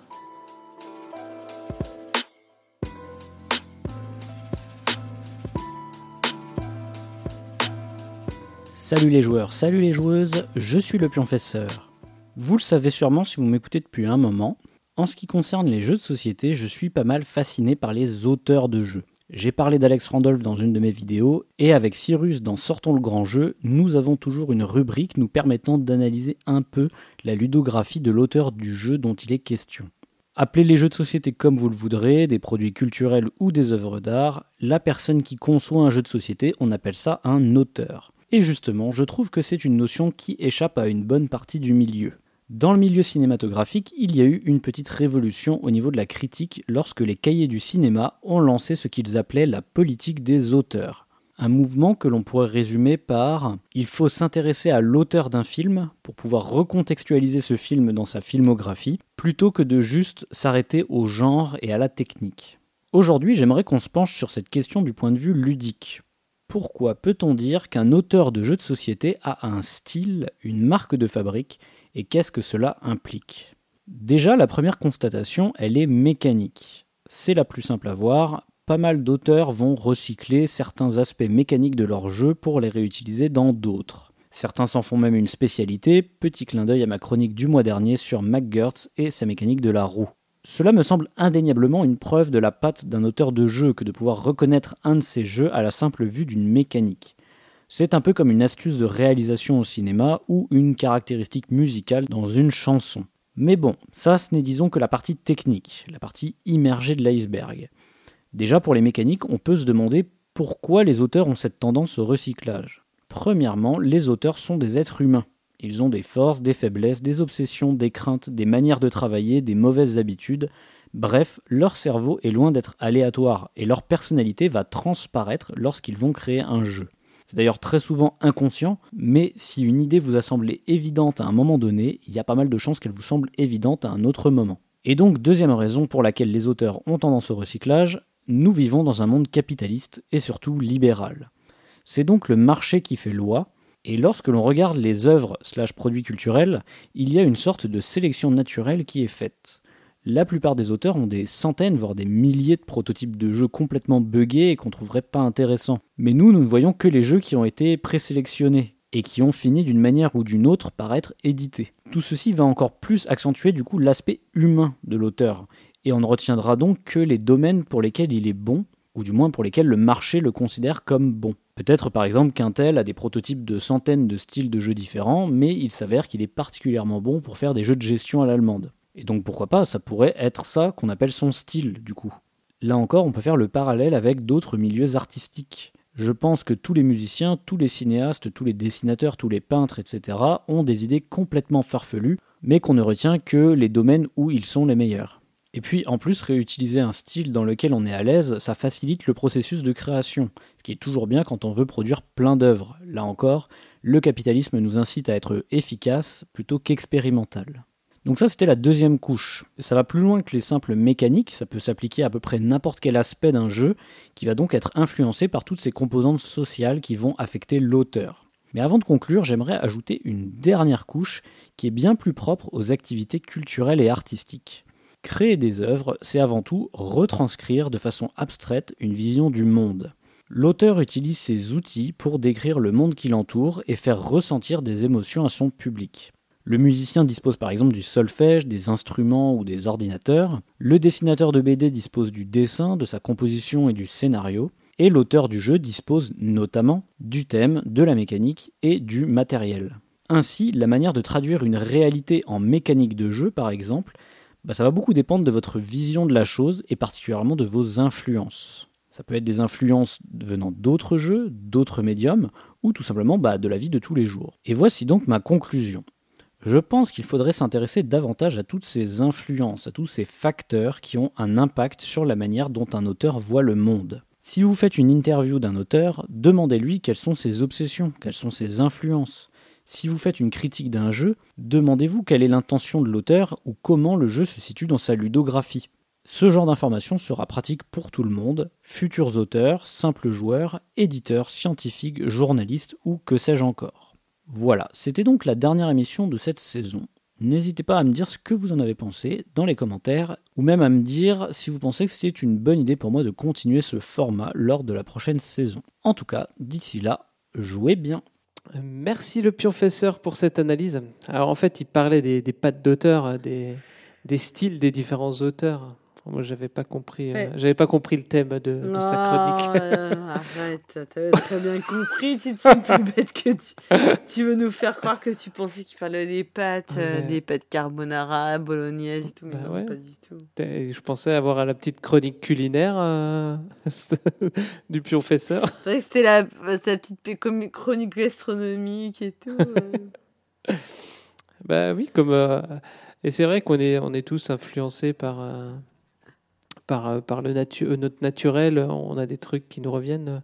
Comme moi, c'est les blagues de caca, tu vois. Je, j'essaye, j'essaye pourtant de temps en temps de pas en faire, mais, mais au bout d'un moment, paf, ça revient, quoi. ça revient. Le caca revient. Après, je trouve que le professeur, il, a, il avait un moment, il était monté très très haut dans les chroniques incompréhensibles pour moi, puis là, il, il redescend de plus en plus parce qu'il a eu vraiment une pitié, donc je sais pas ce qu'il fera à la rentrée là. Il fera peut-être les jeux pour enfants avec comme toi. il est.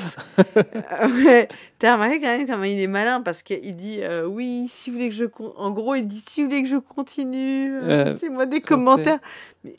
Ah, on a bien vu venir le coquin. Tiens. Et sans transition et pour finir, euh, c'est Iso. La dernière, toute dernière chronique ouais. qu'on va présenter ensemble. Voilà. Et on... va pleurer. Mais non, c'est une bonne nouvelle parce qu'il y a Iso qui nous parle du, du game market et de la situation avec, euh, avec le Covid.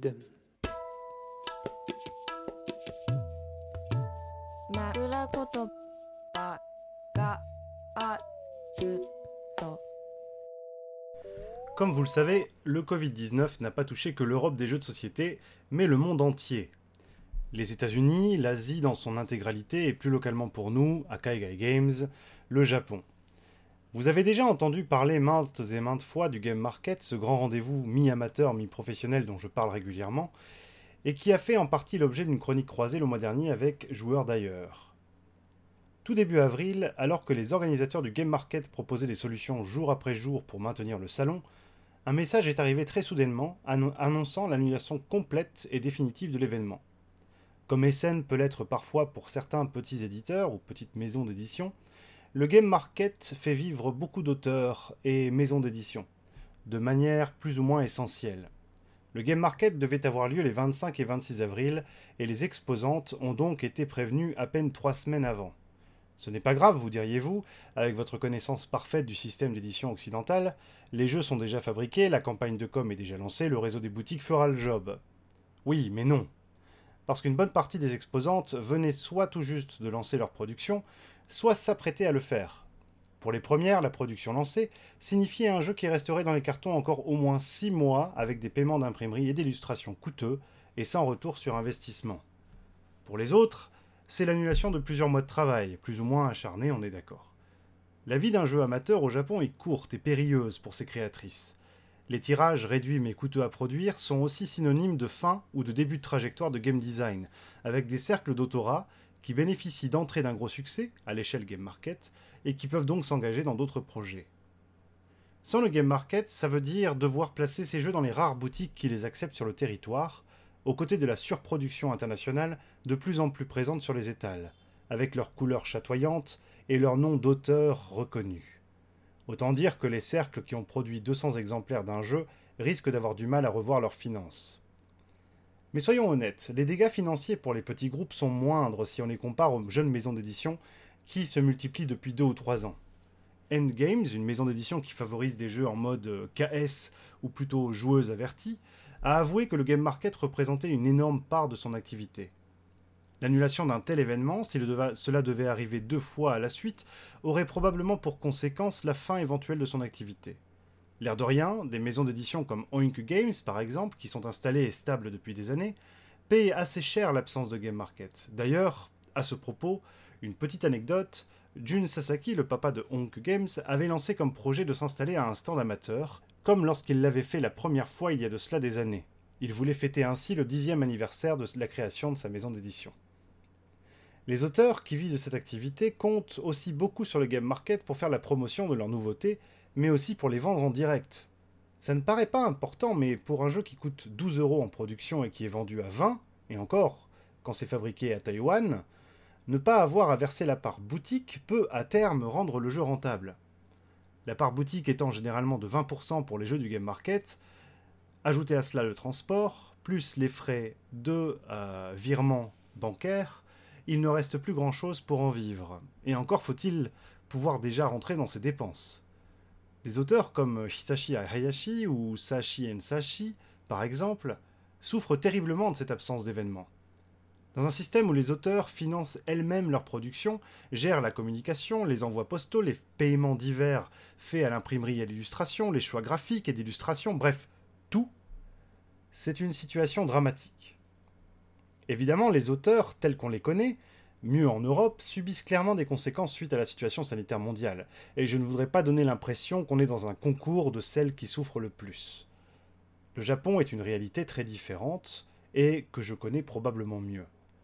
Arclight est l'initiateur du game market, depuis ses débuts.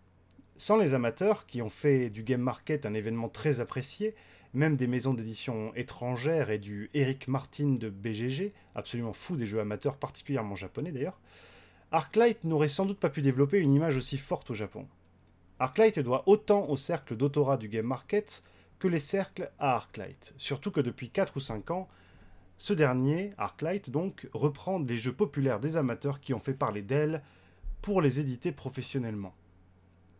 Cette fois-ci, dans un geste aussi désintéressé que malin, Arclight a proposé une plateforme de vente des jeux du game market pendant une durée précise, avec l'ouverture de la plateforme le jour de l'événement initial, à savoir le 25 avril au matin. Et donc, ce jour-là, un peu avant 10 heures, les fans de jeux de société amateurs ont donc pu se précipiter sur les stands qui les intéressaient de façon virtuelle. Avant le 25 avril, à l'heure précise à laquelle la plateforme a été ouverte officiellement, et les joueuses pouvaient regarder quels jeux étaient disponibles, mais ne pouvaient pas les ajouter à leur panier, ni les acheter définitivement. Autre point essentiel, Arclight n'a pris aucune commission sur les ventes. Les exposantes avaient donc l'impression, malgré l'absence de ce contact humain qui rend la chose si belle, de vendre leurs jeux directement aux joueuses, permettant ainsi de limiter les pots cassés et d'éventuellement pouvoir se lancer dans d'autres projets à venir. Ceci n'est bien sûr qu'une solution temporaire, et qui n'aura pas été des plus utiles pour certains cercles, comme celui de la Sato Family par exemple, dont le jeu, fabriqué à Taïwan, aura été bloqué pendant des semaines avant d'être enfin envoyé, par avion, au Japon. Pour un cercle comme celui-là, les conséquences sont assez graves pour la suite. Je suis certain que la Sato Family parviendra à se remettre sur pied, mais en attendant, on devra attendre encore plus longtemps avant de voir leur nouvelle création. J'espère ne pas avoir mis le blues à tout le monde en abordant cette question, mais elle me paraissait essentielle. Le game market est plus proche de ma réalité que le Festival international des jeux de Cannes ou même Kessen. C'est d'une ampleur bien moindre évidemment, mais c'est le salon que j'ai le plus visité, dont je suis le plus familier et le plus proche sentimentalement parlant. Allez, après ce long moment un peu sombre, laissez-moi malgré tout vous souhaiter un superbe été et évidemment d'infinis moments de jouer bien.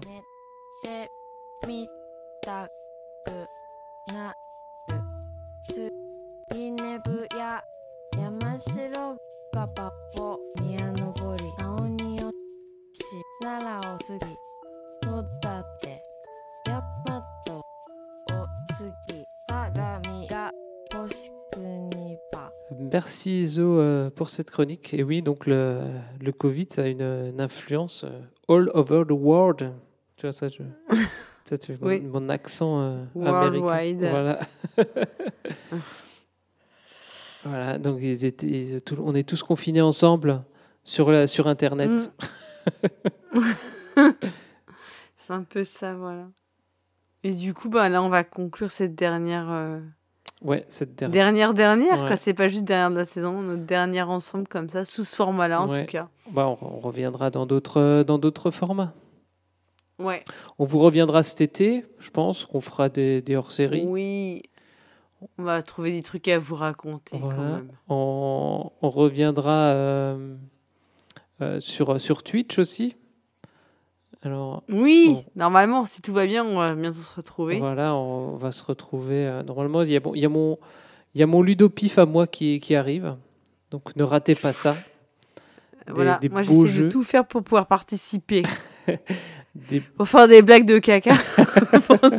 Ah, voilà, il faudrait que je trouve un jeu de caca. Je sais pas si je... Ah un bah, tuturista ou des- Il y avait le jeu des singes qui jettent du caca dans l'espace. On m'a parlé le professeur, ça me paraissait très prometteur quand même. Ouais, faut- je, vais, je vais aller l'acheter et, euh, et voilà, on fera le. Une partie, non, pas mais bon. Non, mais Bon, bah, du on, coup- on- on fera, des- ouais, on fera des trucs un peu. euh, Suivez-nous sur les réseaux sociaux. On vous annoncera. On est euh, parce que quand on fait les, les trucs sur Twitch, on a testé. On peut. On, on est en même temps sur YouTube et sur. Euh, euh, Et sur Instagram et sur aussi, Instagram, on fait des, des choses. Suivez-nous sur les réseaux sociaux et on vous dira euh, quand, quand sortent les, les nouveautés, euh, les nouveaux épisodes et les, les, nouveaux, les nouvelles choses qu'on fait. Quoi. Et que vous ayez aimé notre émission ou non, faites-le nous savoir en nous laissant un commentaire sur le site podcast.proxy-jeu.fr. Proxy avec un i et jeu avec un x. Vous y trouverez tous les sujets, euh, toutes les infos sur, sur les sujets que nous avons abordés pendant cette émission. Et euh, vous pouvez nous contacter sur euh, Twitter, Facebook et les, les réseaux sociaux. Et puis vous le savez, hein, vous pouvez nous noter sur Apple Podcast, mettre des commentaires de façon générale et ce que vous pouvez faire de mieux pour nous, bah, bien sûr, c'est parler de nous autour de vous. Voilà, et puis bah, on... je peux pas vous dire cette fois-ci qu'on se retrouve euh, en septembre, n'importe quand. Non, on se retrouvera pas en tout cas euh, tous ensemble. Voilà. Pas comme ça. Mais même si on se retrouve pas, on vous dit quand même en attendant, jouez, Jouez bien. bien.